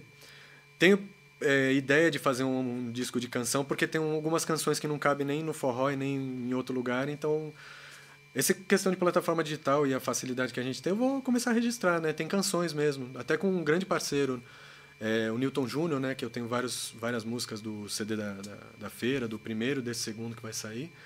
É, teve músicas, parcerias que a gente fez, composições que não são forrós. E aí, pô, ficar parado ali, vontade de gravar, como dá para lançar como single, tem essa facilidade. Então não é um projeto que eu tenho assim para sair fazendo show, mas pelo menos para registrar, ter um CD ou ter um single, um EP. Então eu estou com esses projetos. O outro, o grupo que eu, a gente retomou, né, as atividades de forma mais é, frequentes aí o Jovens Fandangueiros do Itacuruçá, que é o meu primeiro grupo de fandango, talvez um dos meus primeiros grupos, né? É, que é lá de Canané, e aí bem regional na linha lá do, da cultura caiçara. É, tá nas redes sociais também, arroba Jovens Fandangueiros. É, o Sebastião Biano, que eu acompanho, agora uma saudade imensa né, do, do da trupe toda e do Sebastião. É, o Sebastião, que para quem não conhece, da banda de Pífano Caruaru, ele está com 102 anos, tocando, só não está tocando por causa da pandemia. Está compondo, tocando, fazendo pífano. Teve uma festa no canto dos 100 anos? Teve, teve dos 100 anos, dois anos atrás, é, com a feira. A gente fez alguns eventos, né? A feira convidando ele, né? Ele e o Juno Caboclo. O Juno Caboclo é, toca com ele na banda de pífano, é parceiro desde a época do Pé de Mulambo, né? É, gravou com a gente no Pé de Mulambo e ele que me chamou, inclusive, para esse trabalho, né? Com o Sebastião e seu Terno Esquenta Mulher. Eu faço parte do Terno. Tem a Renata Amaral ainda legal, no baixo, que é da Barca, né? A Barca, para quem não conhece, que tem a gravação do Dona Mariquinha, né? É um grupo que eu sou fanzaço, né? De muito tempo. Quando eu comecei a tocar, lá que eu falei dessa coisa, visão mais profissional, um dos, dos grupos que eu me inspirava, assim, eu acompanhava meio de perto eram eles, né? Então, Renata Amaral e o Éder Rocha, que é do Mestre Ambrose, a bomba do Mestre Ambrose. Então, Terno super legal e o Juno Caboclo. Então, com esse trabalho, é, a gente faz os shows do Sebastião e vira e mexe, o Sebastião fazia shows com a gente, com a feira, ele e o Júnior Caboclo, né? Então, são esses trabalhos, basicamente, e o do Jonathan, né, que eu faço a produção, a direção musical. E todos parados aí por conta da, da pandemia, né? Uh, fazendo uma live ou outra, a gente vai ter live com o Jonathan logo mais, em outubro. E com a feira a gente está vendo, assim, a gente está nesse processo de ensaiar para gravar, então optou mesmo por segurar. É, provavelmente final do ano a gente tem algum, algum show presencial. Mas está rolando, a gente está aproveitando para compor, criar, ensaiar. Né? A partir do momento que a gente chegou à vacina, né, para o pessoal da nossa faixa etária, eu comecei a sair mais né, para uhum. ensaiar, para fazer gravações e tal. Mas estamos trabalhando e fazendo as abecas, né? O trabalho de construir na pandemia, na hora que estava bem isolado ali, foi o que deu um, um gás, assim, para eu não ficar doido, né? Nossa, e produzir até a questão financeira, né? Das aulas, né? Mas foi um momento que... Mas você tem horário ou já está tudo cheio? ah, não, agora, agora que voltou, eu comecei, tentei colocar uma rotina, assim, porque tava com os horários meio doidos, assim. Aí eu tenho o dia de dar aula, tenho o dia de, de, de partir para a oficina, para construir, dois dias de ensaio, E é isso. Acho que não sei se sobrou mais algum dia, mas estou com todos os dias assim bem organizados assim para tentar voltar numa rotina de trabalho um pouco mais porque nesse mês a gente estava falando dos projetos, editais, aí teve ainda bem, né, que teve projeto que salvou esse período pandêmico ali, questão financeira, e mesmo de, de trabalho, né? Uhum. Mas é, que aí, tipo, aí a demanda de projetos aí deu uma parada um pouco, né? Com a Rebeca fazia só num fim de semana outro quando dava um tempo. Aí é, você fica meio como eu faço a função também de administrar, né? Junto com a, com a Elisa, né? Da, que trabalha comigo, tem a parceria na produtora. A gente tem a produção também. Só não faço carreto, antes Mas fazia, é. né? Mas a gente para nessa parte da, da, parte artística, a parte administrativa, a parte da produção executiva. Então, tudo isso daí é acaba ocupando tempo. Agora que pararam os projetos, a gente escreveu vários outros para edital parou esse período de inscrição e execução, agora estou nessa rotina com tudo organizadinho ali nas uhum. gavetas, né? Como bom japonês, né? Nossa, é, cara, ele falando agora, meu Deus do céu. Parece um japa, mano, cara. Parece. É o meu lado japonês está ali, né? Ele é, né, na verdade. tá enraizado aí. Pô, eu tenho uma dúvida. É, queria muito saber, já fiz essa pergunta aqui em, outras, em outras, é, outros episódios, mas eu queria muito saber a sua opinião sobre o assunto. Eu queria que você me falasse uh, o que, que você acha. É, deixa eu contextualizar primeiro. É, tem, eu, eu, eu, eu convivo com muitos músicos, né? Então, assim, em diversas vezes eu vejo músicos falar, é, desqualificar por diversas razões, pela simplicidade, talvez, ou é, outros ritmos e até mesmo é, grupos do próprio meio do forró, né? Ou, talvez pela simplicidade, por exemplo, ah, qual que é a sua opinião sobre o funk, por exemplo? Qual que é a sua opinião sobre é, um grupo que faça uma, uma, uma música que seja bem pop mesmo? Você acha que isso é positivo? Você acha que, na verdade, a galera deveria é, se engajar em fazer músicas com uma qualidade musical superior? Enfim, o que, que, você, que você tem para falar sobre esse assunto? Ah, eu acho que é bem, bem profundo. A questão é assim, que a música, ela nem sempre é, é feita só pela música, né? A música às vezes é um movimento, às vezes é uma, uma um posicionamento, político ou não, ou mesmo de, de, de representatividade. Então, acho que assim, é, por incrível que pareça, né, meio contraditório, mas a música não é só a música, né? Então, quando o pessoal fala mete o pau no funk, etc e tal, é, não é uma música que eu ouça, que eu vou colocar para ouvir e tal, tudo mais. Particularmente não é o, o que eu escuto, né? Paro para escutar às vezes, tem muita coisa interessante, muita coisa interessante. Mas a questão é que antes de ouvir ou antes de entender, o pessoal já mete o pau, fala que isso não é música e tal. E às vezes não é só a música, tem outras questões, né? Tem a o Gil falou uma coisa interessante. Ah, porque não tem, tem dois acordes, não sei o que, às vezes nem melodia tem. O cara cresce sem ouvir assim uma música elaborada, né? Tipo dentro do meio social dele. Se o cara é, não tem acesso à música, não tem acesso à, à cultura de modo geral, dessa cultura que o pessoal fala que vai é, ser matriz, matéria-prima para produzir uma música de nível elevado, etc. E tal. É, não tem, sei lá, questão que a gente estava falando de audição, né? Se o cara ouve uma bossa nova, etc e tal, desde sempre vai ter acesso a harmonias e melodias, né?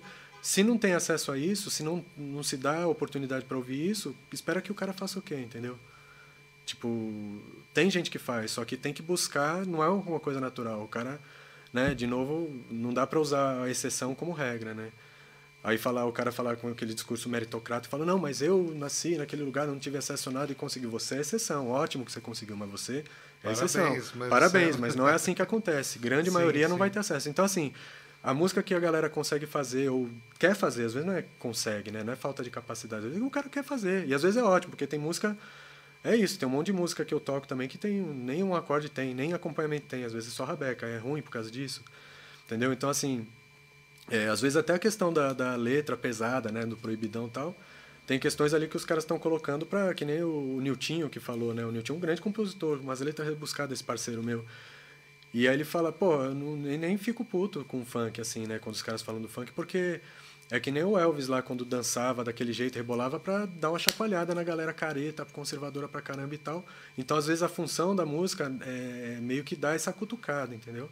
No mínimo, né? Então, assim, é, não vou nem é, analisar outros lados, mas assim, sabendo que existe, é, é, que isso acontece, que isso é uma das, das, funções da música muitas vezes, eu não vou desqualificar o funk, não vou.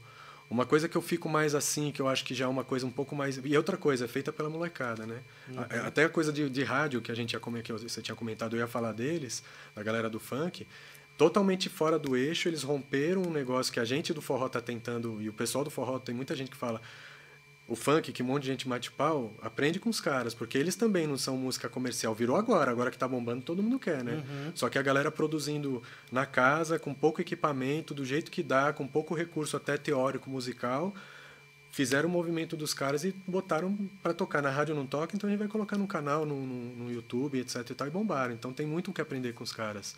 Se é uma arte elevada, etc e tal, outra história, né? Cada um vai analisar de um jeito, mas tem muito valor, várias coisas que eles fazem, assim, tem muito que aprender, inclusive a gente do forró. E essa questão, assim, né, da questão de tocar no rádio não. Então, assim, vendo uma galera que está ralando pra caramba, então já dou valor por causa disso. E tem a outra questão da outra música que vem com grana de cima, etc e tal. Aí sim eu acho que tem uma questão mais de manipulação, uma questão de menos liberdade, de ter que dizer determinadas coisas porque estão pagando para isso, uhum. inclusive financiando. Né? Por que, que o pessoal de sertanejo por exemplo, tem muita música, toco música caipira, sertaneja, sempre toquei. Eu toquei música guitarra e música sertaneja e tal. É, foi meu ganha-pão durante um tempo, comprei vários instrumentos tocando guitarra, Bruno e Marrone, etc e tal. Mas, assim, tem de 8 a 80, né? Hoje em dia que se vê muito, independente, nem conheço muito, mas de coisas que você ouve, né? Porque está em todo lugar por que, que se fala tanto em bebida, tanto em bebida, bebedeira, etc e tal? Não vou fazer discurso moralista também, credo, os valores da família, Deus me livre, não é isso. Só que uma coisa engraçada, uma coisa dessa que é complicado às vezes, né, que quando é só isso, né? E aí tem por trás grana, não é porque o cara tá falando, porque né, quer extravasar na sexta-feira. Tem isso, todo mundo quer. Só que quando é só isso, só isso, só isso, aí você vê empresa não, de cerveja financiando os Eu caras, trabalhei no sertanejo um tempão e, assim, isso era o que mais me incomodava, na real. Porque, tipo assim, generalizando, claro que tem músicas que falam de outras coisas, mas, assim, generalizando, eu sentia que eu passei a noite inteira ouvindo, assim... Eu tenho uma picape, eu bebo pra caralho e eu, e eu vou pegar várias minas e não sei o que. Tipo, era, era só... Né? Tipo... Uhum variações sobre o mesmo tema, Sim. né? Tipo... E a questão é assim, ah, você vai falar, ah, mas, é, mas o teor da letra então é igual do funk. O funk também fala uma coisa. Só que qual que é a motivação de cada um, entendeu? Os caras. E assim, o que eu fico mais triste, por exemplo, o João falou, outro dia a gente conversando, não lembro qual dos caras. Você lembra, João? Dos caras do sertanejo? Acho que foi você que falou, né?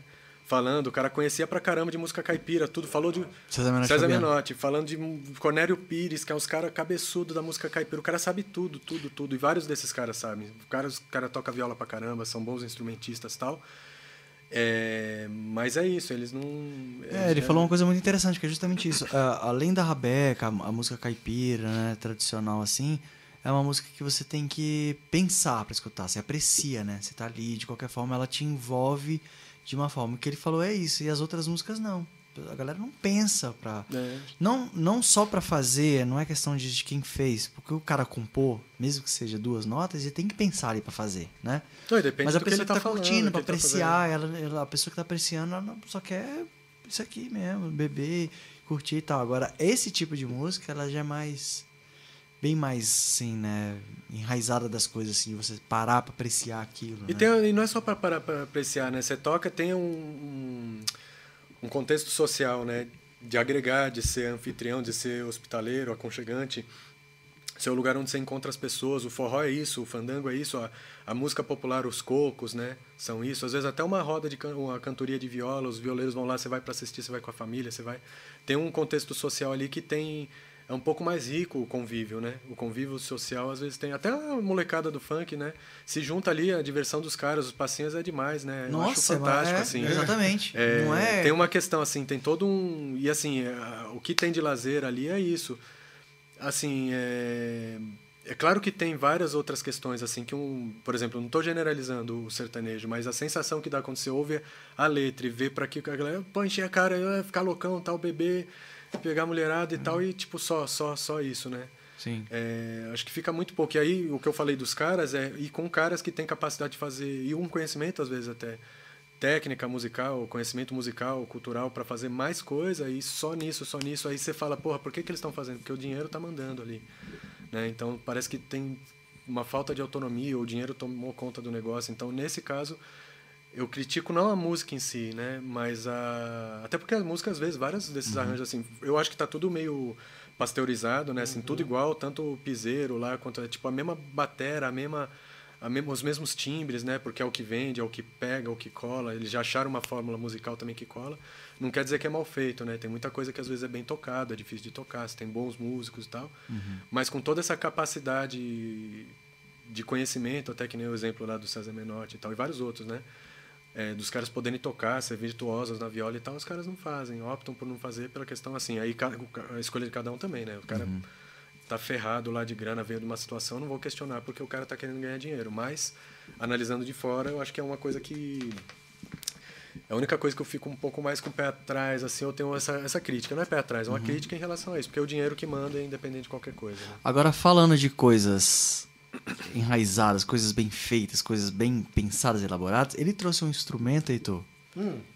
que eu não, eu, tenho, eu não sei se eu vou falar nem o nome certo. Por isso que eu queria pedir pro Filpo mostrar esse instrumento que ele fez. E aí agora a gente vai entrar numa coisa que a gente vai aprender. A nossa, nossa cabeça vai fazer assim. Senhora. É o. Vai, fala, vai. fala você. Não, eu, eu nem sei. Então, aí, viu? então ele vai apresentar. Marimbal. Marimbal. Até o um beijinho. O, o, queria mandar um abraço pro Rodrigo. Que, Rodrigo ó, Eli, que é um ilustrador ah, que, massa, que, fez essa. Que massa. Ali, a gente ganhou esse é presentão ali, aqui. Esse artista maravilhoso. Demais, Beijo, tá Rodrigo. Aí. Beijo pro Lê Matias, Bob Vieira que tá aí também. Bob Vieira, grande, grande violeiro. Aí, Tava vendo olha. os vídeos dele ontem, tocando bonito. Lá, Beijo pro Bob, pro é. José Clarindo pra Érica Santos, eu não enxergo Naila Serra, pra todo mundo aí. aí. O João até fez um coração quando eu falei Érica Santos. Mas. Naila, grande cantora lá do Rio. Você quer parceiro. apoiar? Eu vou fazer aqui, eu vou fazer aqui, não vai dar pra enxergar, mas eu mostro aqui, ó. Aquela, né, João? João, produção?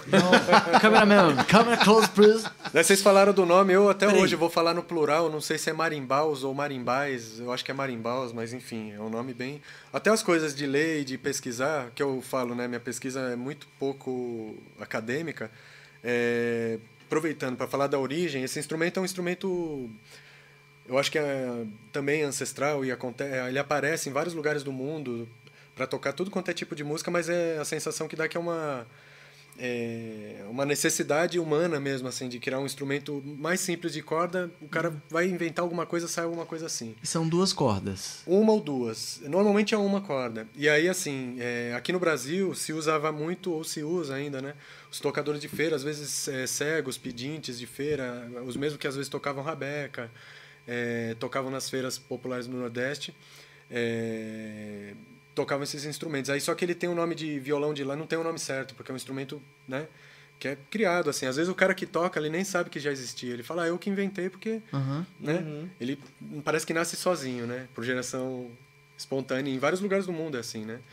E aí eu sempre falava que é um marimbau, etc e tal. Aí vendo, um cara até que comprou meu, um dos marimbaus que eu fiz aqui, ele comentou, né? Falou de um luthier, me fugiu o nome agora dele, que é o cara que fez para o Quinteto Armorial, que foi o primeiro grupo né, mais conhecido que usou esse instrumento nas gravações da década de 70, final de 70, que, é, que foi idealizado pelo Ariano Suassuna, né, que pesquisou, todo, que idealizou esse movimento armorial, pegou um instrumento da cultura popular, a rabeca, um deles, né, essa viola, e o marimbau, e deu o nome de marimbau, eles que batizaram, não sabia. Eu até então tinha achado que é, era um nome que poderia ter aparecido na cultura popular, mas é, eu já tinha ouvido falar violão de lata, violão de bacia, berimbau de lata, berimbau de bacia e tal. Mas é uma Esse, panela ou você... É, esse daqui é uma panela. É uma, uma, sei lá, uma tigela de cozinha e uma assadeira. E um, uma madeira que passa de fora a fora. Eu juntei os dois por um parafuso, dois parafusos aqui. Essa é, madeira atravessa por dentro atravessa, também ali. Tá. Ele, ele transpassa aqui, aí eu faço a amarração aqui. Aqui poderia ser cravelho igual de rabeca, que eu usei uma tarraxa de violino, de, de violão, de cavaquinho, não lembro, acho que é essa aqui uhum. de cavaquinho. Mas é super simples. Isso aqui eu deixei a madeira do jeito que eu peguei na caçamba, provavelmente. Pô, legal. legal. Massa, massa. Isso é de família. Minha irmã também pega coisa em caçamba. É uma coisa, um mal da família, ou um bem, né? Mas é isso. O... Se você estiver fazendo uma obra e ver um, o filme passando, deixa ele explorar lá. Exatamente. Não, exatamente. Quem tiver, olha, é verdade. Quem tiver madeira de prateleira maciça, coisa do time, me chama que eu, Pode mandar um que eu recado. retiro, faço o carreto também. Como está sendo gravado, vocês estão vendo hoje ao vivo, tendo essa, esse privilégio, né, Heitor, de ver Nossa, isso aqui demais. ao vivo. Mas também a gente está em todas as plataformas digitais, Spotify, que você pode escutar na sua, na sua de preferência. E quando você escutar, você já manda uma mensagem pro Fio e fala: Olha, tem uma caçamba aqui, tem umas madeiras aqui. pode mandar para ele. Vou acompanhar, vou acompanhar aqui o desenrolar da. Mas então é isso. Ele, ele parece que foi também o pessoal do Armorial que introduziu essa segunda corda, né? Então uma grave e uma aguda em oitava, enquanto uma faz a melodia, a outra faz um pedal, uma base, né? É, às vezes você pode tocar as duas ao mesmo tempo, enfim.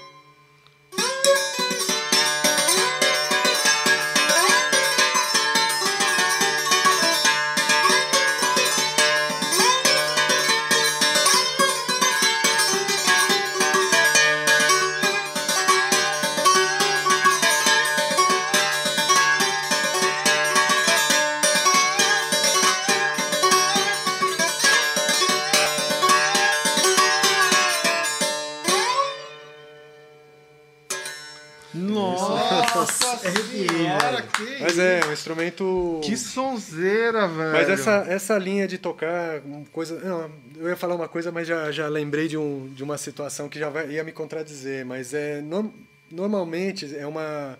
Eles fazem menos melodia, talvez faça uma base assim para se acompanhar. Mas logo de cabeça eu já lembrei os tocadores tradicionais, mas lembrei de dois assim que fazem, que tem vídeo na internet até. Um cara do Ceará, e um cara da Bahia, uns tocadores, né?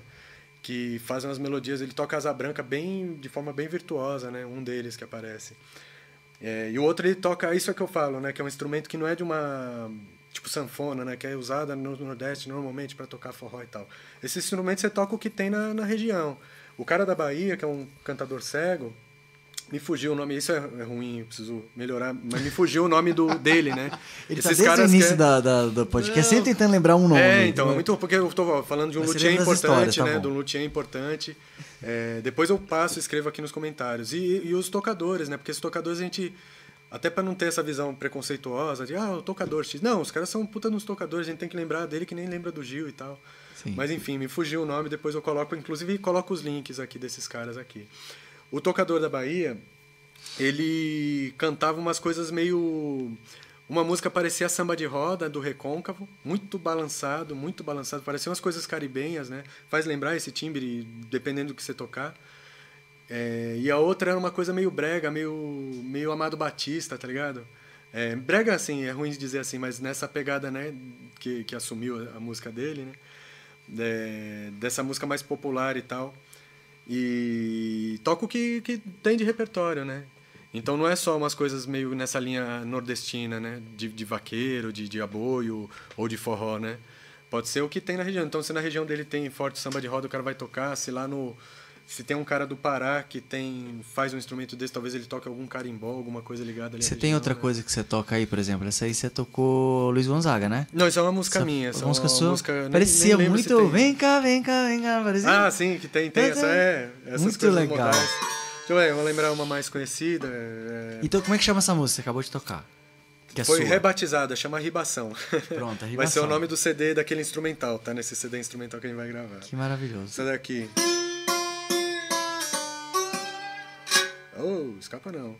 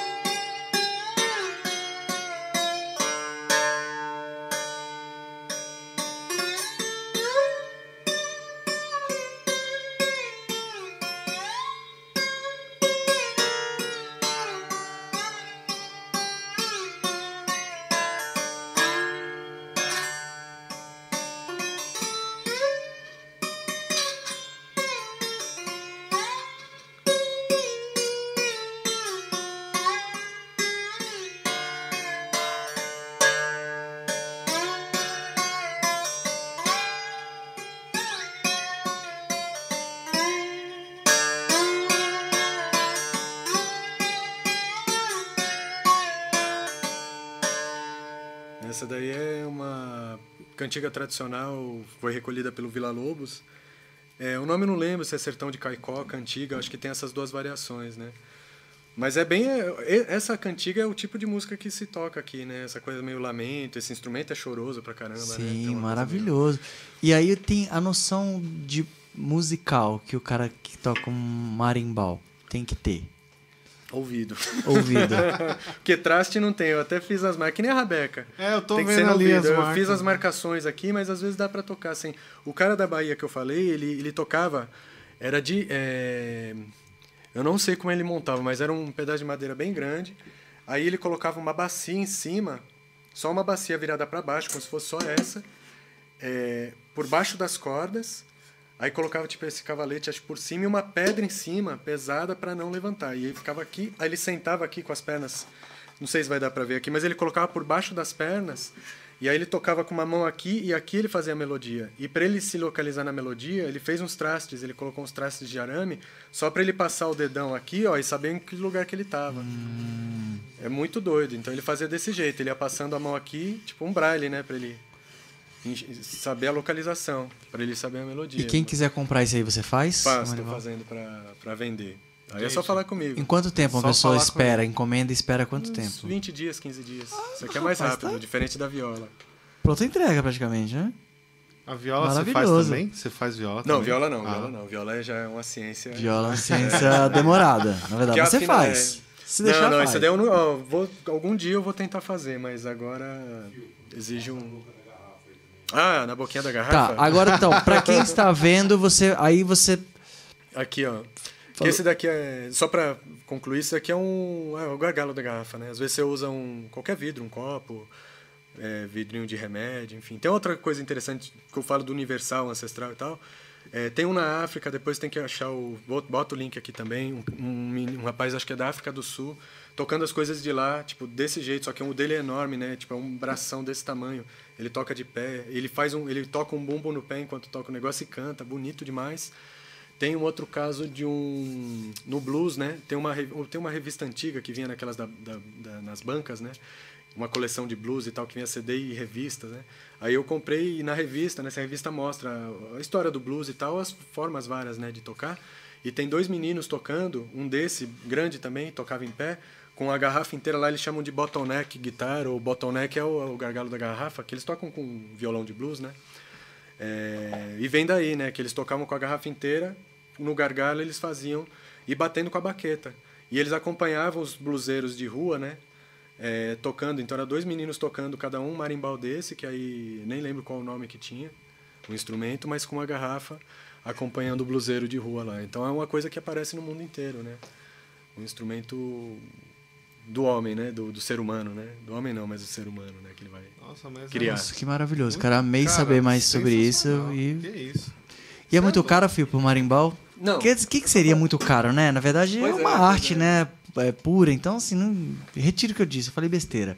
Não, mas não Mas- é, não, é não, acessível. gente- é- Mas eu, até eu não, não costumo falar de preço nem em rede social, eu falo, mas assim, eu- só porque você perguntou, vale a pena falar para dar sequência na outra ideia. Uhum. Eu, eu tô construindo e fazendo por 500 reais, né? O material agora, porque antes era tudo achado, até para quando eu comecei a vender, eu tive que achar um material, fazer os testes, achar um que dava certo e para poder estipular um preço, porque quando me perguntavam, eu falei, quanto que é? Eu falei, depende do material que eu tiver, depende do que eu achar, porque às vezes você acha uma madeira que já está pronta. Aí é tal, você Dá tem um uma madeira que trabalho. eu tenho que melhor beneficiar ela, aí é outro preço. Se é um negócio, normalmente eu andava em loja de 1,99, eu fuçava lata velha em casa. Aí se eu tenho um negócio pronto ali que já está encaminhado pelo formato, aí vai ser mais barato. Sim. Aí eu comprei uma é, umas tigelas é um pouco diferente dessa. Ó, é uma, uma tigela dessa redonda e uma assadeira de pizza agora que eu peguei. É esse o modelo. E as madeiras mais ou menos nessa dimensão. Cravelha é, é tarraxa comprada. Aí consegui estipular um preço. Aí o pessoal fala, putz, mas é, normalmente artista, músico, né? Nessa pandemia tá todo mundo lascado.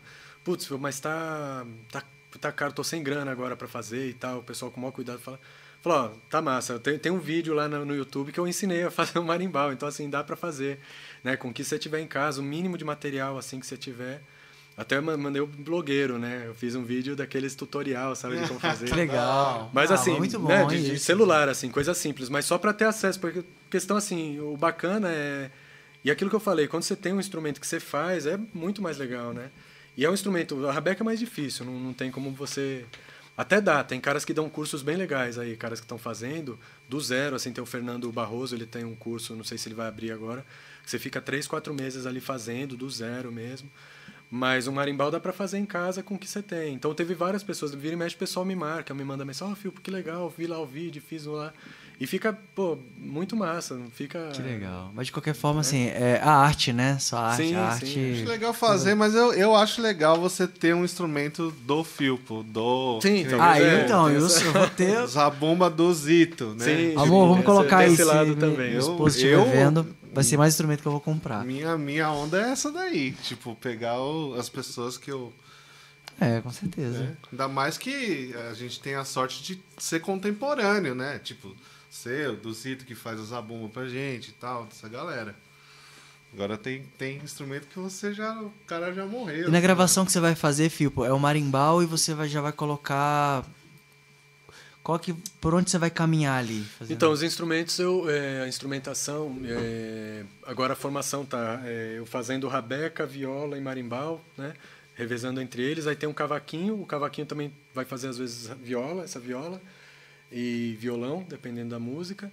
Ah, o Lincoln, Lincoln Pontes, toca no Baião Lascado, sempre estão aqui, né? É, e toca no. Ele tava com um duo com o Gustavo, Gustavo que tocava com O, dos dois cavaquinhos.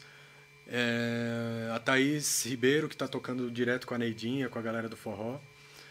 Grande flautista, toca. É, maravilhosa. Tá tocando sanfona, também tá aprendendo sanfona. Já tá tocando, na verdade, tá tocando. Ela pegou a pandemia e estudou pra caramba. Então ela fazendo pífanos e flauta, principalmente, talvez sanfona.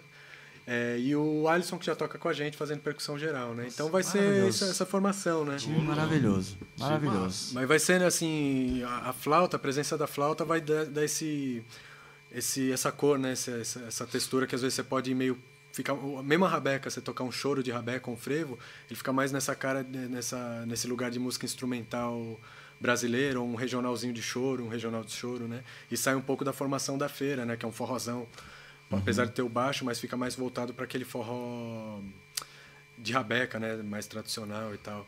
Então, até para diferenciar da- dos times da feira, pede outras coisas, né? Mas a gente vai fazer nessa linha. Percussão só o Alisson, você falou. Só o Alisson, só o Alisson. Ele Olha. vai fazer pandeiro muitas vezes, às vezes vai fazer zabumba sem triângulo, né, na linha das, das cabaçais, das bandas de pífano às vezes, né? Ou até de música árabe, né, que tem os davu, as coisas, né, esse tipo de percussão. Às vezes fazer um setzinho outro a gente tá arranjando, mas vai ser essa linha, tá? Nessa- Pô, Que legal, maravilhoso. E vocês vão gravar um, um álbum, é isso? Vamos gravar. A gente tá esperando o resultado do edital, né? Mas Aham. assim, vamos gravar independente disso, mas estamos ensaiando. A Thaís agora tá lá no Maranhão, trabalhando pra caramba, vivenciando um monte de coisa bacana. A gente tá em- se comunicando, né? Estudando à distância. Mas a gente já tá no processo mesmo de firmar arranjo, de... Tem umas coisas doidas, depois de essa ideia musical, assim, coisa dos instrumentos, né? Tem um processo de maturação que às vezes não é só arranjar, fazer o arranjo e tocar para ensaiar. É, é um processo com outros caras que eu toquei, né? O de Freitas, que é um, ah, um referência de luthier e de construtor e músico que faz tudo isso. Ele é luthier, construtor, toca cello, é, toca rabeca, faz marimbau. Ele faz tudo isso que eu faço, ele já faz há muito tempo e eu toquei com ele, gravei um disco com ele. É, e ele é uma grande referência, assim, né? Um, uma coisa que eu aprendi tocando com ele é a, questão de você timbrar, né? Afinar junto, timbrar. São instrumentos que não é um, dois, três e sair tocando. Às vezes você tá até afinado e não tá suando. Aí, putz, o jeito de soprar a flauta ou pífano, o jeito de tocar rabeca, o jeito que você passa, né? A viola que você vai tocar, né? Um, pô, precisar de um ataque ali, é assim, ó. Ou vai ser assim, né? É, Vai ser de baixo pra cima, o som, muda completamente, né? Então você vai tocar Nossa. um negócio aqui. Ou vai ser.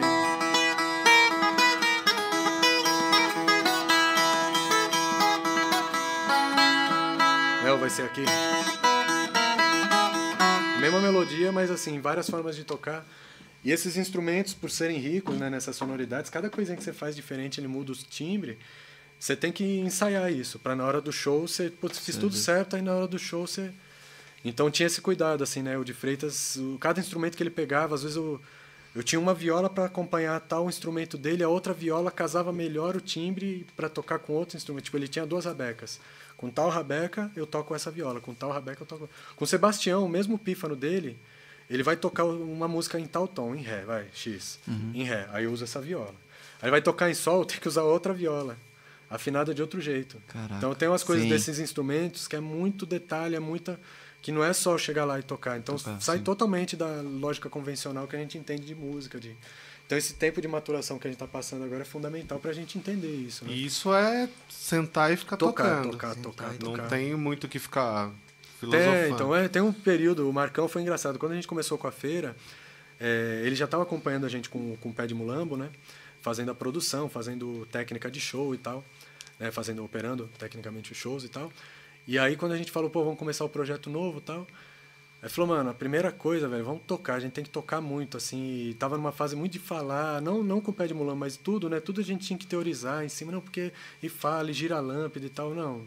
A partir de agora, velho, vamos tocar e tocar e tocar, porque o som chegou no momento assim da gente tanto tocar e falar muito e ouvir muito que viu que o negócio é muito mais sensível ali do que ficar teorizando esses instrumentos ainda mais né mas o forró de maneira geral não precisa ser forró de rabeca não sanfone coisa às vezes a gente tem que chegar e tocar né É, que vai que vai. pô e a escola dos caras era essa né É, pô, imagina um forrozão assim. forrozão tipo, o cara começava às 8 e até às 8 da manhã é tocar a escola é. É. essa né não dá pra gente ficar girando lâmpada teorizando né mas enfim E a viola, como é que, que é a viola, assim, pra você, assim, visando os três instrumentos, assim, né? Da rabeca, mas falando da viola. O que, que você mais gosta de fazer na viola, assim? ah, É difícil, Tocar, né? né? Mas, É, então. que a gente tava falando. Mas o lance assim, eu comecei muito com música caipira, né? Eu tinha uma dupla com a minha irmã, eu- minha referência de viola é música caipira, totalmente. Né? E, e a gente tinha uma dupla na adolescência e tal, eu tocava em quermesse do bairro e tal. Mas aí depois que eu comecei a ouvir o repertório de viola, a viola mesmo nordestina é aquela viola.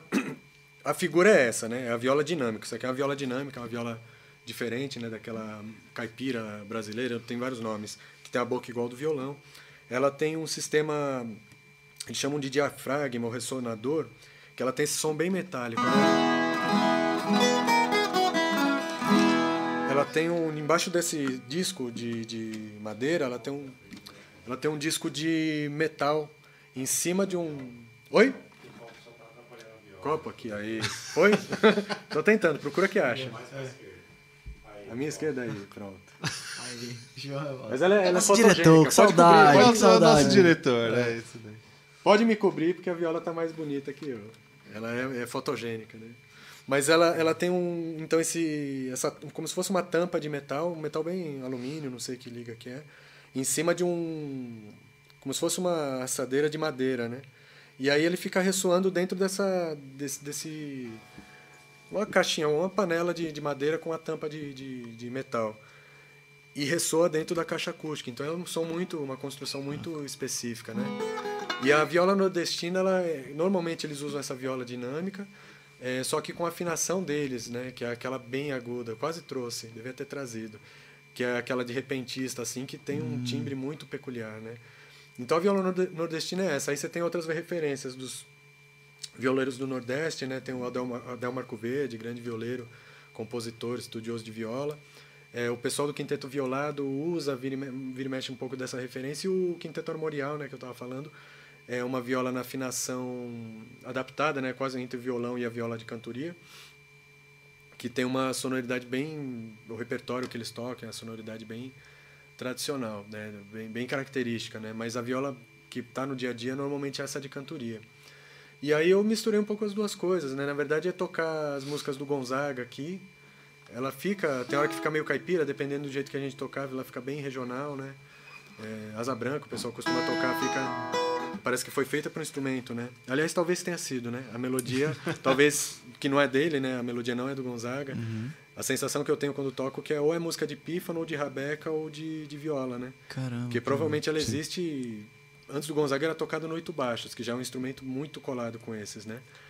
E talvez existisse antes do, do oito baixos, né? assim. Colado Não, contemporâneo. É, colado no, no tipo de melodia que toca, na, Ah. na língua- o fraseado que faz, é muito parecido. O Murilo, que eu falei, né, que me ensinou muita coisa de Rabeck, ele falou, ó, tira repertório de pífano e oito baixo, que você vai ter, tipo, repertório para uns 30 forrós, né? É muito... o oito baixos, ele tem uma certa limitação, uma dificuldade de tocar que te induz para alguns caminhos É melódicos. porque fechando, o mesmo botão fechando é uma nota e abrindo é, É, outra. tipo a gaita, né? Exatamente. Aliás, Então, é- um, um abraço pro Luan dos Oito Baixos, É. que ele se dedicou a estudar. Ele se dedicou, é. ele falou, "Mano, eu quero tocar isso aqui. Sim, e aí, é, e é, o negócio é- é, É. Parabéns. difícil, mas ele, ele gera esses caminhos, os, os caminhos melódicos e rítmicos dos, dois, dos três instrumentos, pífano, rabeck e, e oito baixos, é bem parecido. Eles acabam fazendo melodias parecidas. Então, diferente da sanfona, né, de, de 120, os caras têm umas coisas, sei lá, escalas cromáticas e outras, outras arpejos e sal, mesma tessitura, né? É muito maior, então tem coisas de forró de sanfona que você não vai conseguir tocar na Você rabeck, consegue né? mostrar pra gente aí esses, esses toques todos que você falou pra gente, assim, ou alguns deles? Não, assim, a asa branca, né?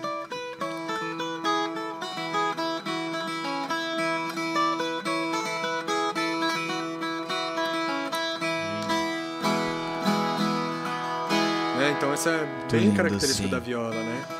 Dá vontade de começar a contar um caos aqui já. Um É, não, caos, tem, tem toda a ambientação, é, né? É, Quando você lindo, toca. cara. Mas é isso, a, lindo. essa, a que eu falei, né, da viola tá presente. Quando toca já te remete a alguma coisa que você já É, vivenciou. Todo mundo já, já ouviu esses sons, né? Isso assim, então se eu for tocar qualquer música nordestina, é, o repertório do Gonzaga, que ele soa bem, né? Tem as toadas nordestinas, né? A Cauã, que eu gosto de tocar. Nossa, Só que é no Cauã. nosso arranjo, né?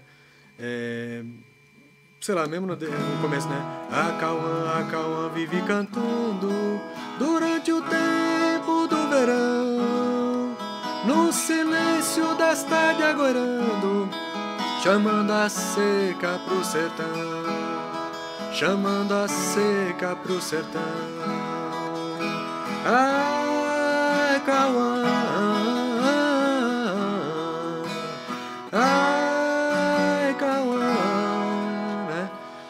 Então ela já tem essa, ela já tem essa, essa cara mais, por mais que esteja e, e ela tá na afinação caipira em teoria, né? Na afinação, né?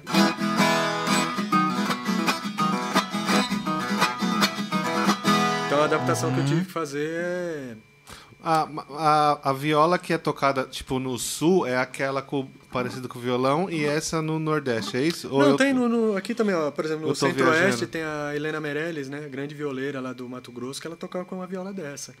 É, Centro-Oeste Hum. tem, tem aqui também, tem muitos violeiros daqui que tocam.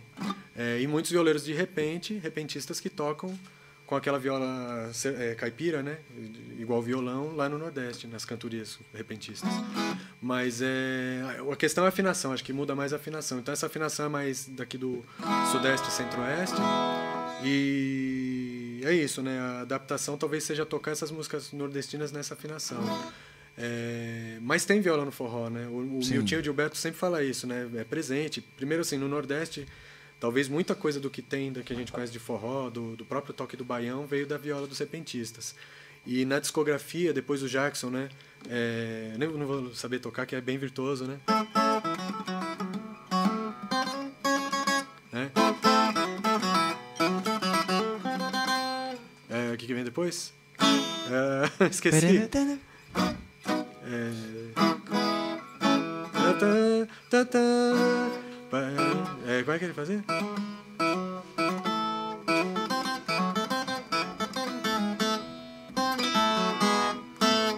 Aqui, né? Ah, lembrei, eu tô em outro tom. Aqui, né? Mas é isso, né? Então tem essa, essa levada, né? Essa... Tem uma das gravações, acho que a segunda regravação do, dessa música já tem viola, né? O Zé Menezes, né? Que gravava todas as guitarras da, dos trios, né? Muitas guitarras dos trios, trio nordestino, que tinha aquela guitarrinha marota lá, era o Zé Menezes. É, e ele grava, acho que se não me engano, é ele que gravou essas violas todas, né? Aquela. Tem várias, né? Gonzaga tem viola, trio nordestino, Jackson tem um monte de coisa de viola. É, qual que era outra? Sebastiana tem uma versão assim, desse mesmo disco de 70, né? Tem várias regravações, tem viola. Então é um instrumento presente, só que eu acho que a afinação que ele usava era de. a mesma do violão, só que sem a, sem a corda grave. Eles chamam de natural, né? Luiz Gonzaga também fez aquela mineira, chega pra cá. Sim, pra caramba, pra caramba. Tem, Muito- tem várias, várias que tem a viola presente. Então é isso, né? Tem eh, teve essa transição da música caipira. Aí a música caipira é isso. Eu já ouvi, eu ouvia quando peguei a viola aquilo que eu falei. Bati mesmo, já saí. Né? Aí, pô. Né? Bacatira, um pagode.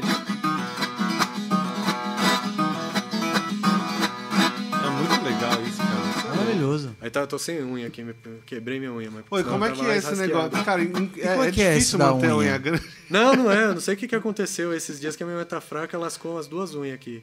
Mas eu, né, eu andava, ainda acho que, acho que deve estar na minha mala lá de equipamento, unha postiça. Eu ando com unha postiça Ah. de plástico. Aí só que eu tenho que colar com super bonder porque a cola normal não segura. Mas é, agora, como eu não tô fazendo show, vou deixar Sem crescer unha não vai, né? Não vai, não vai. É, eu Não, não, vai. eu não Tem sei, muita coisa não de ia- tocar assim, né? A- As coisas doidas, né? Do percurso de estudar, né? Então eu tocava tudo isso. Depois que eu fui lá pra Cananéia, voltei. é, que eu fui entrar na faculdade e tal, eu fui resolver fazer. Porque eu tava tocando em forró, tava tocando sertanejo, tava tocando uma coisa ou outra e queria, pô, vou, tô trabalhando com música, vou fazer faculdade de música, né? E aí eu entrei pra é, tentar tocar melhor a viola, tem uma técnica, aí tinha esses caras que eu falei do Adelmo Arco Verde, aí tem vários outros, né? Renato Andrade, Roberto Correia, que são grandes violeiros, assim, mas muito técnicos, assim, é, uma técnica quase erudita, de violão erudita, né? E aí eu falei, ah, quero tocar que nesses caras, né? Aí eu entrei na faculdade para fazer violão popular, né? Mas que desenvolve essa técnica. No final, eu não me formei em violão, né? Fiz até o final, peguei tudo, fiz até TCC, mas depois por conta dos trabalhos e coisa eu não terminei, não concluí. E também não peguei a técnica, né? Desses caras, né? Aí o que eu falei da técnica é muito ainda a técnica bem, bem simples, né? Dos violeiros tradicionais, que é esse polegar indicador, né? Que tem muito, né? Só que agora aqui eu não vou conseguir, aí eu vou ter que fazer com esse daqui, né? né? Né, Então você fica muito nessa, nessa, nessa, nessa coisa aqui, né? Os caras vão fazer aquele tri- trinado, né? Que faz, viola tem muito, né? Que eles vão fazer aquele quase erudito, os caras fazem, eu faço aqui, que nem violeiro, né? Vai fazer um.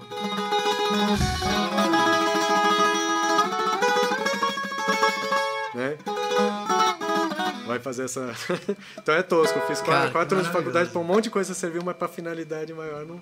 não Ô, Fio, esse- esses instrumentos todos que você apresentou, é, você acha que existe uma luta para os instrumentos não esses tipos de instrumento não mexer só com ah meu avô já tocou eu gosto por causa disso ou eles mere é, a briga é para deixar eles num lugar que realmente a gente acha que merece tipo realmente ser tocado e todo mundo vendo apreciando não como uma coisa que lembra um Sim, do avô passado. É. é.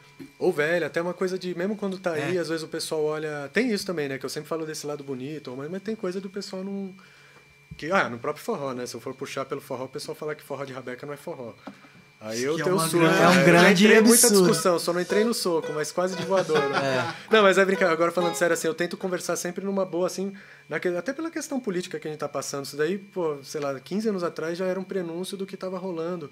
Porque o pessoal se informava, na época não tinha meme, mas se informava a partir de uma frase de alguém que falou que forró tinha que ter sanfona. Aí a pessoa que falou às vezes nem era. Às vezes Dominguinhos falava, ah, um forró meu pode ter rabeca, pode não sei o quê, mas não pode faltar sanfona. Já vi ele falando isso, né?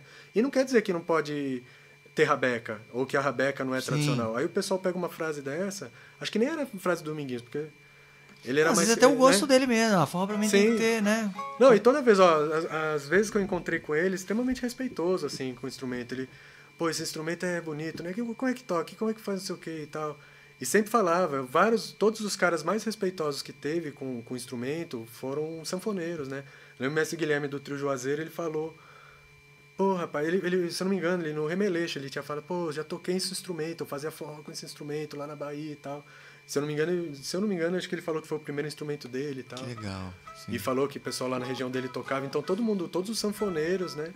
Sempre tiveram puta respeito. Oswaldinho, Enoque, todos eles. Puta respeito, assim, cuidado com o instrumento. Um cuidado na hora de tocar, né? Sabe? De não, não saber que, ó, não é qualquer tom que toca. Então de ser anfitrião, assim, na hora que vai chamar para tocar junto, assim. Um puta respeito.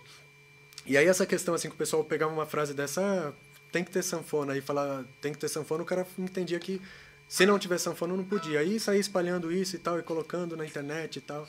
Aí eu sempre, pô, não é assim, ó. Eu, tem uma vez que eu acho que foi o ápice, assim, que eu comecei a comprar briga mesmo, que naquele centenário do Gonzaga, um pessoal, não lembro quem foi, uma produtora do Rio falou olha que absurdo, é uma panela, não tem ninguém do Rio, etc e tal. E olha, o, o, tipo, o ápice é que tem uma banda que não tem não tem sanfona, é de rabeca, que falta de história, falta de respeito com o nosso forró. Aí eu falei, ah, aí não dá, né? Aí eu comecei a conversar com as pessoas assim, né? Uhum. E não uhum. através de, de levantar bandeira e ficar falando, né? Você tá errado. É informar questão de, mesmo, pô, né? informar e vamos trocar ideia, ó. Não é assim, antes da sanfona. A sanfona, pô, chegou né? Essa de 120 o Gonzaga não achava lá no Nordeste, né? Então o que que fazia? Não tinha forró antes? Não tinha baile nordestino? Baile que se tocava? Sim. Tinha oito bares, mas e antes do oito bares que chegou, sei lá, na metade do século XIX? O que que tinha? É. Não tinha nada? Tinha. Era com rabeca, com pífano, Sim, com viola, com, com pandeiro, sem nada, só percussão, os cocos ou outras coisas. Tinha baile. Era o precursor do forró. Né? Então antes não existia baile a dois, dançado a dois, sempre existiu. A questão é que quando chega um instrumento, aí depois chegou guitarra, chegou bateria, tem as bandas de forró estilizado, enfim, cada vez chega uma coisa e muda. Mas é isso, assim, aí mas no caráter de, de trocar ideia mesmo numa boa, né? Mas é que ter, chegou num ponto de, de falta de embasamento histórico, ou de informação mesmo, dá um Google, sabe? Não precisa nem ser um, um acadêmico. Dá Saber um Google que você vai falar, saber né? de onde veio, né? Não é pela moda que se tira ah, o conceito do, É, então. do que é real, né? Não, e tá tudo certo. Eu adoro forró de sanfona. Adoro os trios, Sim. né? O repertório de trio é, é ouro, né? Pra gente tocar na rabeca. Tem muito rabequeiro tradicional que toca tudo de trio.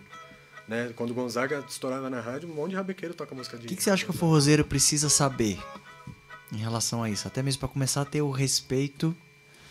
Ah, Talvez não- não que começar a ter saber nada. Acho que respeito. assim, precisa ter um. Não é saber, né? Se ele, se, ele, se ele tiver. Não tiver opinião formada, assim, de, de.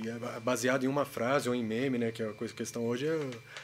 Não é forrozeiro, né? É, Não dá pra generalizar, Eu né? Mas assim, acho agora, que geral, assim. todo mundo, em qualquer área, é, não dá pra falar uma coisa sem pesquisar. Então, na- hoje a gente tem acesso a tanta informação. Você taxar ou julgar, ou falar que é ruim ou que é bom, ou falar que existe não existe. Qualquer informação que você falar tem que ser baseado em. Eu acredito na ciência, no estudo, na, em alguma informação. Aí, de novo, né? Não precisa ser só estudo acadêmico. Ouve os velhos, né? Ouve, né? Pô, às vezes o cara que falou que forró sem sanfona era forró, se ele tivesse perguntado pro vô dele, o vô dele teria falado que ele dançava forró com rabeca. O vô dele teria falado, Entendeu? cala a boca. É, mano." exatamente. Então, assim, é ouvir os mais velhos é uma questão básica de respeito, de conhecimento, de, É. de, de humildade até, né? De... Mas eu falo que é isso, porque por mais que antigamente, se você pegar, sei lá, os anos 2000 mesmo, sei lá, 99 para 2000 ali, existiam poucos trios. Não é só que justamente que vinha na geração do Enoch, trio Sabiá, trio Juazeiro, né? O próprio Luiz Gonzaga, né? Dominguinhos ali. Quando caiu na, na, na cidade forró universitário, quase não se tinha. Tanto é que todo mundo começava a tocar com violão. Uhum. Ah, tinha um cara com violão lá, puxava o forró e tocava um forreg. E agora você se vê muito, muitos trios, né? Inclusive, né, sei lá, pode pegar Cosminha aí, um grande sinfoneiro e tudo. Mas você não acha. é, Aí o que eu acho que, mesmo disso tudo, a evolução dos trios, poderia ter mais forró de rabeca. Isso. é, eu acho que falta mais oportunidade da galera começar a olhar a rabeca e o pífano como justamente os mesmos que começaram a fazer os trios, né? Com sanfona e tudo. Ah, mas isso é um caminho natural, tá acontecendo, tá bem mal. Na época que a gente começou o Pé de Mulambo, tinha quem veio antes, assim, mais conhecido fazendo forró, o Mestre Ambrosio, mas tocava de tudo, né, mas considerado um grupo de forró de rabeca. O Chão e Chinelo, né, que veio na mesma época. Eu lembro do Massapê. Massapê, Massapê era de Salvador. Tinha o, o. Qual que era outro? Era o Mu- Mundo K, né? O Mundo K. Mundo K. Depois eu descobri que um amigo meu que tocava. Que toca com o Jonathan, toca com a gente de vez em quando, era o Rabequeiro, né? Aliás, tiveram dois conhecidos que, que tocaram nesse grupo. E o Forra Sacana, né? Mas aí, na época que a gente começou com o Pé de Mulambo, eu não lembro se já, o Mestre Ambrosio já tinha parado, o, o Chão e Chinelo já tinha. E aqui em São Paulo, acho que o, o, o Forra Sacana tinha dado uma parada, né? Então, assim, tinha o Trio Sonóis 3 que não era do circuito, mas tocava forró e a galera ia pro forró com eles e tal. Tinha o Adriano Salahab que tocava vira e mexe com o Trio Sonóis 3 também ou com sozinho. Mas era o pessoal de Pernambuco, não tinha dentro do circuito, né? Eu não me lembro de ter. E de rabequeiros, assim, tinha o Siba ainda tocava rabeca, fazia uma coisa ou outra, e o Thomas Royer, que é da Barca. Lembra do, do é Dona Mariquinha, né? Uhum. E, e, o Thomas foi interessante porque nessa época sempre teve Rabeca presente na MPB, né? Então tinha aquela música do Chico César, né? Que tocou na novela dos italianos, não lembro qual delas, teve alguma, tiveram algumas. É, se, é, se você olha para mim, é, Alaô de emoção, né? Que tinha naquela novela, tem uma Rabeca, né? E várias outras, né? Várias outras. Zé Cabaleiro, teve alguma outra música que tinha Rabeca, era sempre o Thomas que estava gravando. Então tinha presença assim no meio musical, do MPB, uma coisa de Rabeca. O Antônio Nóbrega que sempre tocou, né? Sempre teve lá, foi uma grande referência. Mas tinham poucos. Hoje em dia tem muito mais, né? Tem vários grupos. Pé de Maracá, né? Das meninas. Uhum. É, Chachado Novo, Baião Lascado, a Cabra Fêmea da, da Todos da Luana. aqui já fazer lá. É, então, é tem mais, legal. tem mais. É que eu estou esquecendo aqui. Tem a Vanille, né? Que está com um trio. Eu esqueci, me fugiu o nome dela agora. É, o Nicolai eventualmente não com o show dele, mas eventualmente ele faz, eventualmente não, ele faz bastante, fez com o Gil, né? Tocou Rebeca com o Gil. Então tem vários dentro só em São Paulo, né? Fora os outros estados, que tem muitos grupos de Rabeca agora, comparando com aquela época, tem Legal. Tem muito mais assim. Então tá num momento Janeiro, assim que tá, É, Rio de Janeiro, aí se for, e Pernambuco sempre teve, né? Pernambuco, é, desde aquela época sempre teve, Quarteto Linda, Marcel Salu, é, Cláudio Rabeca. É, hoje em dia está no Brasil inteiro, né? Tem vários, vários, vários grupos de, de rabeca, de forró de rabeca. Mas está num momento assim já mais favorável assim, né, para essa expansão, né? Você falou um negócio só para uma ponte, também de novo que tem a ver com o relato, né? Não precisa estar tá no livro para a gente lembrar e levar essa informação é, em conta, né? É, forró, você falou, ah, se fazia com violão, com o que tivesse, porque a, questão quando o cara fala, ah, não pode forró com isso, não pode Ó, pra que, que se fazia o forró? Era uma festa para você juntar aí, pô, o cara trabalhou no canavial semana inteira, Sim. etc e tal, queria chegar e dançar. Então, às vezes, o cara fazia com ganzar. O Sim. coco era assim, né? Então, era um lugar que né, você encontrar, tem uma função social, você quer se divertir. Duvido que o cara que fala, ah, forró sem rabeca, não sei o que, o cara tá no meio de uma ilha ali, não tem nada, o cara pegou um violão começou a tocar, ah, não vou dançar, porque todo porque, mundo dançando lá, não, porque, porque não, não tem é sanfona. sanfona. tá bom. Queria ver. E é isso, na verdade não tem problema, pode é dançar, verdade. porque o forró era assim. Então, assim. Com certeza, o povo fala pra tanta e vai lá pra Jericoacoara. Aí quer dançar um forró, chega lá, tem o, o trio só com a rabeca e. Como que tiver, se tiver um ganzar, os caras vão dançar, vai porque a brincadeira é essa. É pra ser gostoso, não é pra ser excludente, excluir, falar é, e taxar e, e não pode, pode. Aí eu, a situação era assim, é, que eu lembrei, o Sebastião Biano ele falou, ele tocava na banda de Pífano, né? Aí eles já estavam é, relativamente famosos, eles ficaram famosos no Nordeste, tipo, sei lá, na década acho que de 40, 50, antes do Gonzaga, porque eles, é, eles eram muito profissionais, né? Ele sempre fala do pai dele, que tinha cuidado com, com figurino, com repertório. Parece que eles começaram, ele diz, né? Que eles começaram a tocar mais músicas que não era só de, de novena, né? Era uma música para dançar, uma música mais agitada, que era o precursor do forró, né? Antes do Gonzaga. E tocava coisas assim, né? Co não sei se cocos, mas uma música para dançar. E aí eles já tocavam o Nordeste inteiro. Nesse momento, ele começou a fazer ele, ele, é, ele viu um cavaquinho, aí falou, ah, rapaz, eu toquei muito cavaquinho numa afinação que eles chamavam de Paraguaçu, e eu ganhei muito dinheiro com isso. Eu fazia baile com isso, que era eu no cavaquinho, porque nessa afinação ele fazia o toque do pífano igualzinho. Então as melodias, né, para fazer a introdução e se acompanhar, ele cantava e tocava solando, é, e um melê no pé. Ele fez um pedal de bicicleta, não sei o que, um melê, que é o precursor da zabumba, né? É, que eles colocam uma, uma, lata com a câmera de, de, de, pneu e tocando ele sozinho. Era o baile, o forró. Tipo, bobear antes do Gonzaga pintar, estourar. Sim. Ele falou, né? Isso aí, ele, pelo que ele falou, devia ser década de 40, 50. E é isso, forró, era assim que fazia. O Dominguinhos falava, ele tocava melê, né? Fazia lá na beira, é, uma sanfona, um pandeiro, um melê. Os irmãos. Aí o pessoal fala, ah, não tem triângulo e tal. Ele também tocava sem triângulo. Às é. vezes nem zabumba tinha. Então é. é. isso, assim, isso não é forró? Ah, não tem tradição. Quer mais tradição que isso? né? Então tem é. uma, enfim, são coisas assim que a gente tem que lembrar. É só isso, é só lembrar do passado. Sim. O pessoal que normalmente fala que tradição e fala muito da raiz, do roots, pô, lembra da passado, raiz. Então né? vamos é. saber do passado, vamos pesquisar. Dá um Google que a gente acha, né? Não precisa ir muito longe, assim, né? Tá acessível. Acho né? que a galera confunde o lance da tradição porque a, o fato dela se deparar com um trio tocando né, pra ela, sei lá, deve vir uma história, assim, né? Fala, Nossa, olha, Luiz Gonzaga, o forró surgiu aqui e tal, né? E aí é fácil você viajar, né? Não, eu não sei, eu acho que é muito de. É uma coisa que, ó, é chato de falar é, abertamente assim, nada demais, falo sem problema, mas é, das coisas que eu vi assim, às vezes tem alguns formadores de opinião e não tá errado, tem que mesmo pulverizar o forró, etc e tal. Só que às vezes os caras falam uma frase que não é, não procede. Só que o cara tem acesso, sei lá, é um produtor, é um professor de dança, um músico, enfim.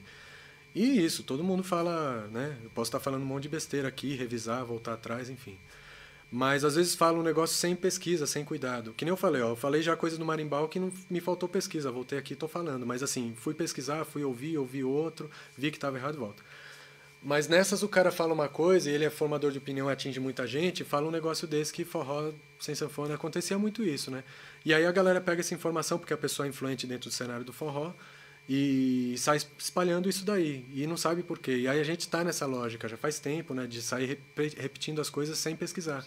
Né? Tipo, vê um meme, ele vê uma fake news e sai falando, mandando pro grupo da família e tal, e não vai nem se deparar com o negócio, pesquisar se aconteceu isso mesmo. De é. coisas trágicas, assim, né? De uma é. mulher que foi morta lá porque espalharam uma mentira que ela estava fazendo magia não sei das quantas, criança, sequestrando né? criança. Então, foi assim, em Santos isso? Foi em Santos. Olha o nível das é. coisas que leva, né? É grave. Esse tipo de coisa. Então, assim, dentro do nosso cenário não é grave desse tanto, mas é, é grave no sentido de que você, é, você deturpa a cultura, você desvaloriza a cultura e você detona uma cultura. Né? Então, é. todo esse trabalho que a gente está fazendo é desfeito quando vai uma fake news uhum, dessa, sim. ou uma falta de pesquisa dessa. Então, assim, é, às vezes acontece, o pessoal falou uma coisa ali é, numa rede social ou num show, né? e aí espalha uma coisa, daí que vem, né? Essa, não é só por causa do trio que ele viu. Ele não, às vezes a pessoa não tira. Eu vejo muito essas ideias espalhadas, não porque a pessoa tirou da cabeça dela, porque alguém falou e ela reproduziu, entendeu? Uhum. Eu vejo muito isso, assim. Aí só uma. Desculpa. Ah, não, pode falar, não, pode falar. Lembrando o Paraíba, da, do Zaira, ele falando num festival que teve, não lembro onde, Aí ele sempre comprava briga também, porque eles, os caras também sempre é, cutucaram, né? E fizeram umas doideiras, né? Com Zaira. É, e aí ele debatendo, né? Que nem eu, às vezes, no salão, terminei de tocar, tô na pista ali, conversa, e conversa numa boa, não, porque é assim, assado e tal. Aí uma pessoa falou, não, porque trio é, é roots, tem que ser trio e tal, não sei o que e tal, porque Gonzaga e tal. Eu falei, mas me fala um CD do Gonzaga, um disco do Gonzaga onde tenha só trio. Desde os primeiros até o último. Não tem nenhum. nenhum. O único cara, talvez, que tenha gravado, nem os trios, trio nordestino, nenhum deles. Talvez o Santana, que eu me lembro de cabeça. Aí, de novo, os DJs, o pessoal que pesquisa me fala, outros devem ter. Mas de cabeça eu lembro do Santana ter um ou outro, que nem trio, assim, ainda tinha um agogô ali para não falar que é trio, né? Mas assim, só o Santana. Aí ele falou, não, por exemplo, qual que é o, o, as bandas de hoje que você acha um CD que você ouve, um disco legal que você fala que é gravado assim? Aí ele parou, pensou, ah, o Dona Zefa, o Dona Zefa é trio, tal, não sei o que, ele, beleza. Por sorte, o Danilo passou ali. Ele, Ô Danilo, vem cá, para aí. Danilo, o que, que tem na música tal ali no disco de vocês? Ah, tem sanfona, zabumba, triângulo, guitarra.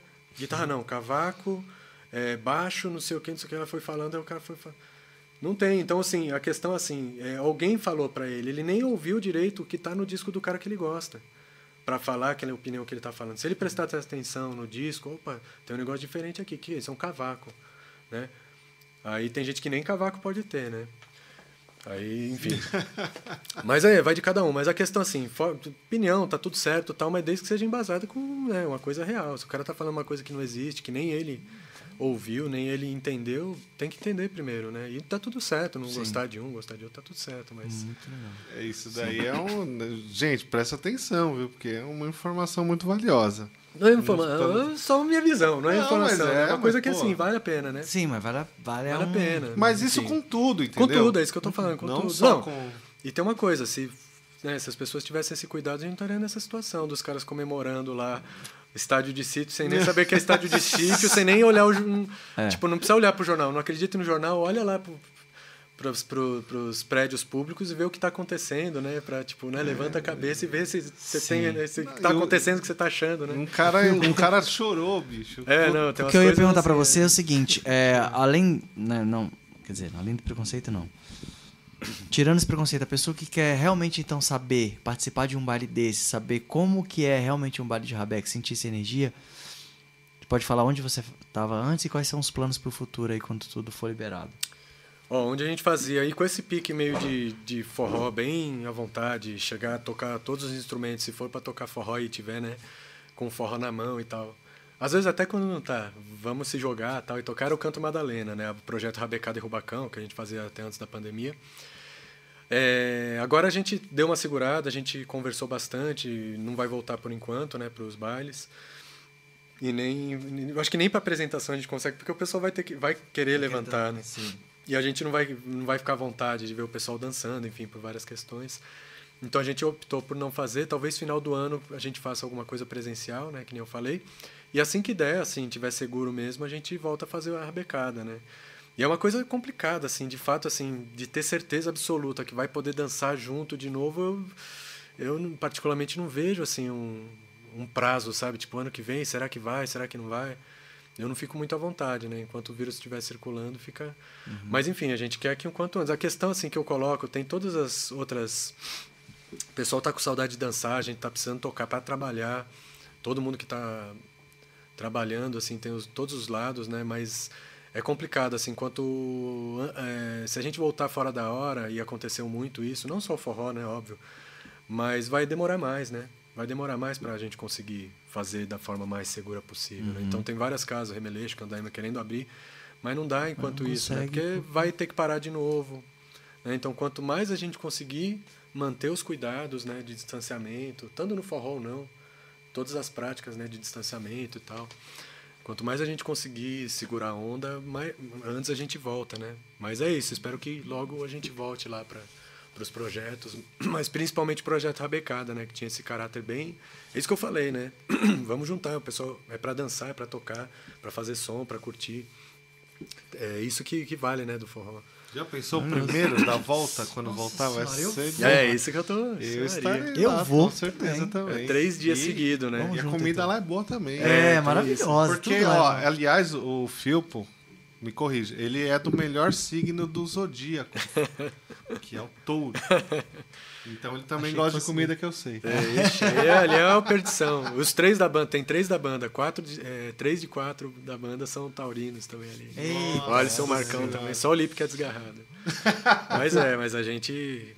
Mas é bom, é tudo gostoso o clima, né? E é uma, uma tristeza assim que eu tenho assim desse que não tem essa coisa assim mesmo. Lembra do, do, da coisa que a gente tava falando de, de, de aconchegar? Pô, é um lugar ali que toda semana eu encontrava as pessoas ali, pessoas que você gosta, né? Pessoas, porra, você viu o pessoal, pô, que bacana, tal, gente que você via toda semana, gente que você não via há muito tempo, mas era um ponto de encontro. E as pessoas também, não só a gente, né? E músicos, nossa, músicos que a gente não via faz tempo, aí, putz, podia se ver lá, encontrar e curtir. E as pessoas de lá também, né? Virou um ponto de encontro das pessoas, né? E depois com a pandemia, nós fiquei bem isolado, assim, sem ver gente durante muito tempo. O pessoal da família, ainda bem, né? Que tava minha casa cheia, né? Família grande. Mas é, fez muita falta, assim, né? E quando, mesmo quando fui pro Japão, assim, voltei com muita. E a coisa também, né, de abraçar. Eu falei, nossa, eu chegar aí eu abraçar todo mundo ali, vou fazer montinho na galera, vou sair agarrando todo mundo, porque faz falta, né? Um ponto bem bacana, assim, um clima gostoso, né? Mas eu, é, eu consegui duas vezes só, mas, pô, já deu. Mas é pra... é, é maravilhoso. Mas eu.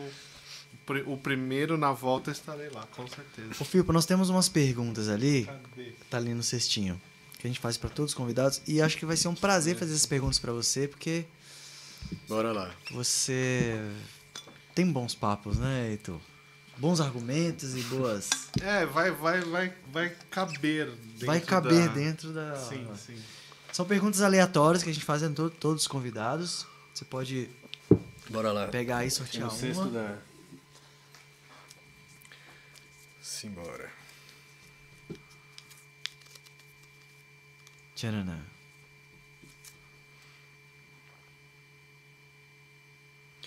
Brasil ou exterior? Onde se dá mais valor? Nossa, olha lá. Viu? Cara, é que às vezes cai essa pergunta para alguém que nunca tocou fora, então, mas agora agora foi agora na foi lata. Então, é, acho que de modo geral, principalmente para essa música lá, assim, de bate pronto, qualquer lugar que você vai tocar, vai ser vai ter um cuidado, assim, vai ter uma atenção a mais. Eu não acho que assim, não vou desfazer do Brasil também, né? Eu não trocaria, por exemplo, não moraria lá, assim, né? Gostei muito dos, dos poucos lugares, né? Eu fui poucos lugares. Mas assim, eu não trocaria. Mas o. a questão é que lá eu acho que é isso, né? É a história lá que o Gil falou. Se você não não tem acesso à cultura, não tem isso é outra coisa que o pessoal do forró às vezes questiona muito, né? Quando a gente fala de políticas de cultura, políticas culturais, políticas da cultura é, pública, né? Políticas públicas para a cultura, o pessoal às vezes torce o nariz, mesmo os músicos, os produtores não querem se envolver. Ah, não, politicagem, não é politicagem. É... Quando você, por exemplo, de rabeco, mesmo um sanfoneiro, sanfoneiro dá aula lá no Crato de sanfona é, tem uma escolinha, conseguiu fazer uma escolinha ali para ensinar a molecada a tocar, etc e tal. É, às vezes ele tem, conheço vários ali de PIF, de Rabeca que faz na raça, sem incentivo. Só que às vezes o cara, pô, ele tá ganhando a aposentadoria dele, não tem como se manter, não tem como ele manter a escolinha na sala da casa dele. Às vezes ele quer, pô, chega a criança com fome ali, ele quer dar um lanche, ou ele mesmo precisa trabalhar, fazer outros afazeres para manter, né, a, se sustentar. Se ele tem um incentivo de, de verba pública através de algum programa, algum edital, e, e, enfim, ele consegue fazer só aquilo. Ele está aposentado, ele gosta de fazer aquilo. Então, se ele ganhar só para ensinar a molecada, ele vai estar tá feliz e vai ganhar o dele. E ele vai poder se dedicar só a fazer Todo aquilo. Todo mundo ganha. Aí ele vai formar gerações e gerações de sanfoneiros e grupos de forró, etc. Pronto, aí estourou o forró lá. Mais um, motivo, né? Que o negócio de tocar na rádio tem isso. Você acha que essa molecada não vai crescer ouvindo ou querendo ouvir forró na rádio? Entendeu? Aí já tem público para forró na rádio, para casa de show, para, né?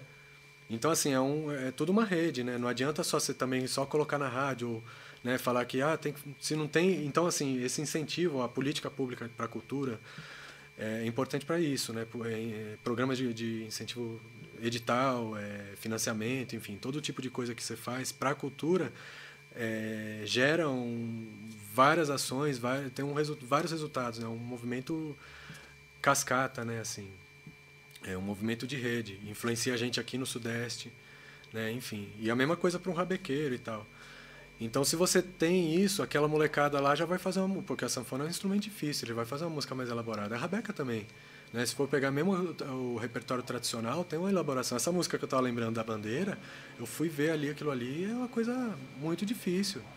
Quando você aprende a tocar aquilo ali, você toca qualquer coisa. Uhum. Entendeu? Então, assim, a, culturalmente pode ser simples, com escolaridade a mais ou a menos. A música já leva o moleque para a escola e já vai ter outra cabeça do que aquele que nunca teve música, entendeu? Então, assim, você muda não só a questão artística, cultural, musical, você muda, esse moleque já vai conseguir uma outra oportunidade de emprego, já vai absorver as coisas da escola, né, de outra forma. Então, isso muda tudo. Então, assim, no exterior você tem esse incentivo, de modo geral, né? Nos países aí de, de, de primeiro, na Alemanha e Japão que eu fui. Você tem isso.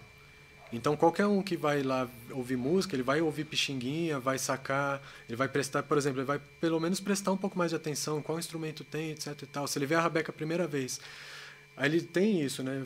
Por exemplo, eu toquei é, Lamento Sertanejo lá, só rabeca e voz. Aí parou, tal, tudo mais. Aí veio uma, uma japonesa, um japonês, não lembro, falou: Isso parece blues, né?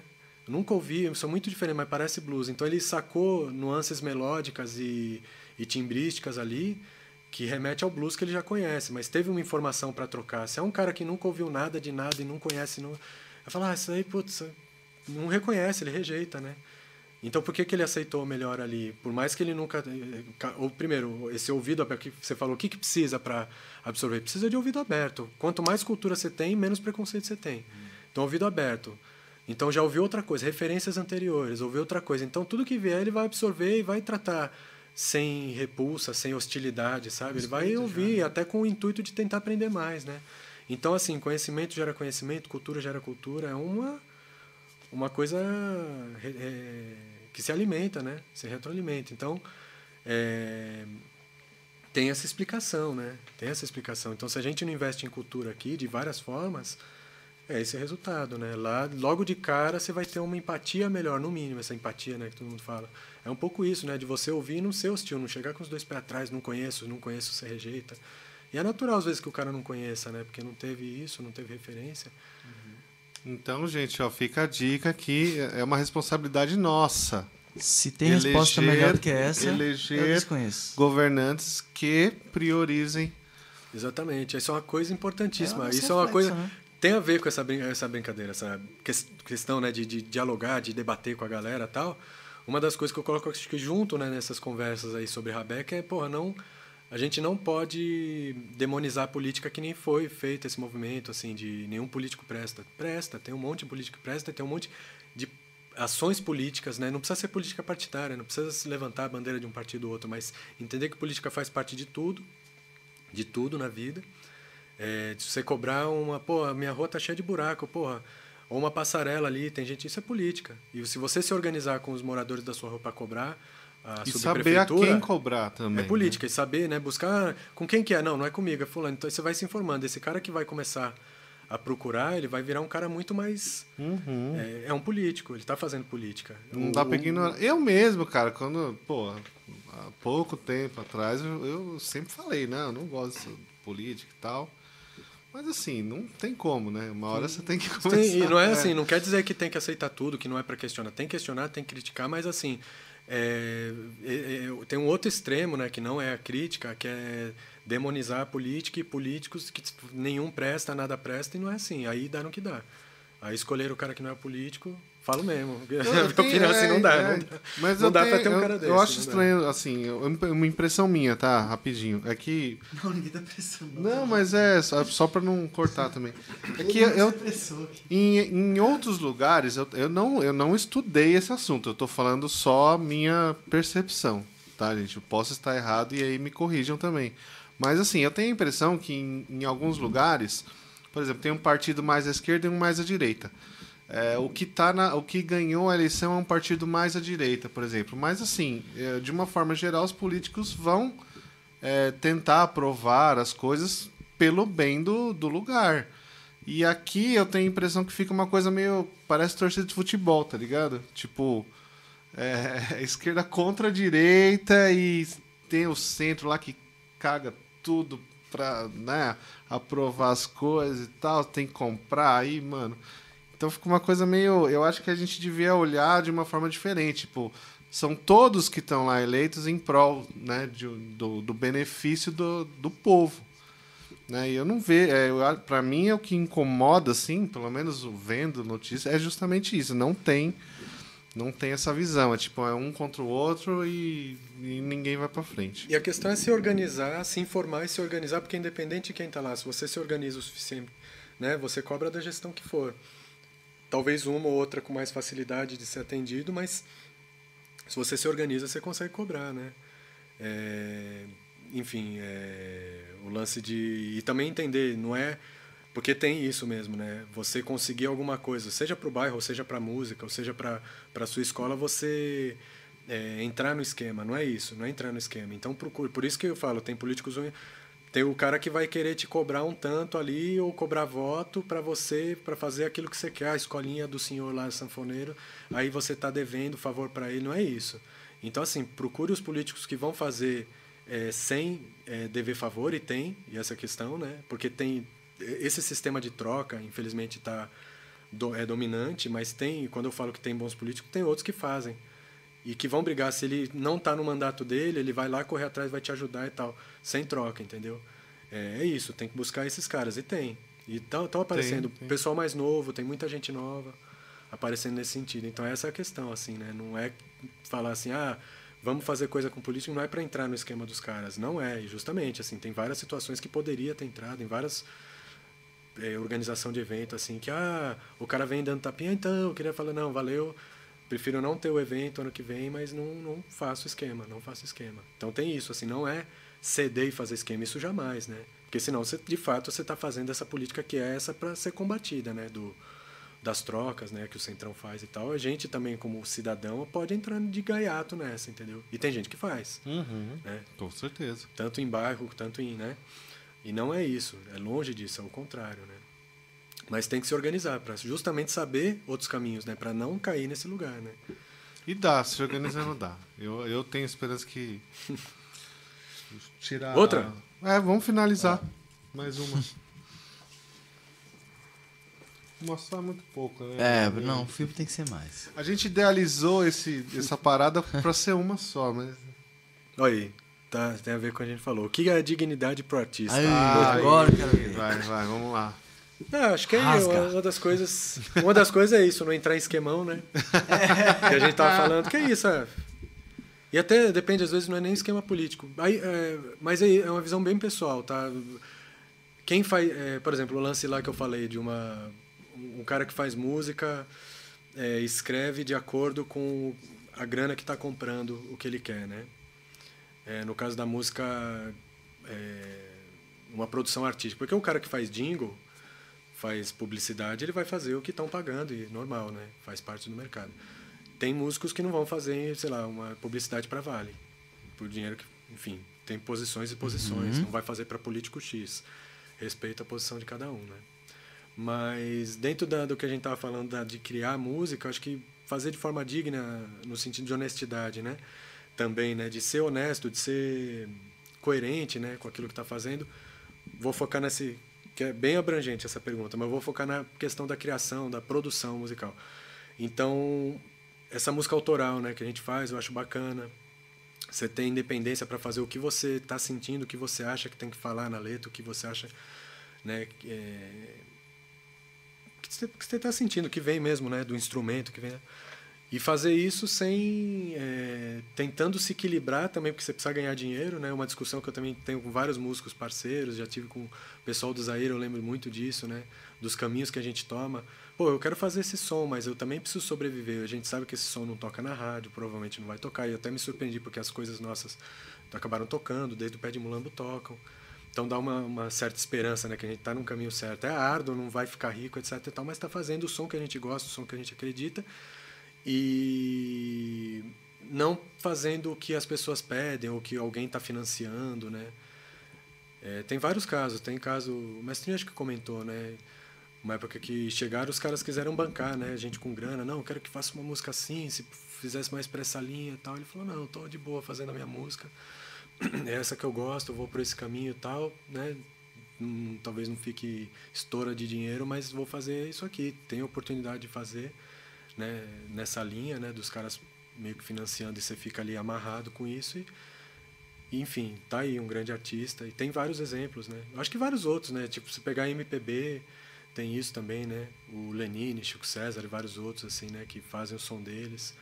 É, e a gente também, que não está nesse patamar de, de, conhecimento nacional, de mídia, mas é isso, a gente paga as contas com a nossa música, eu acho que isso é dignidade, né?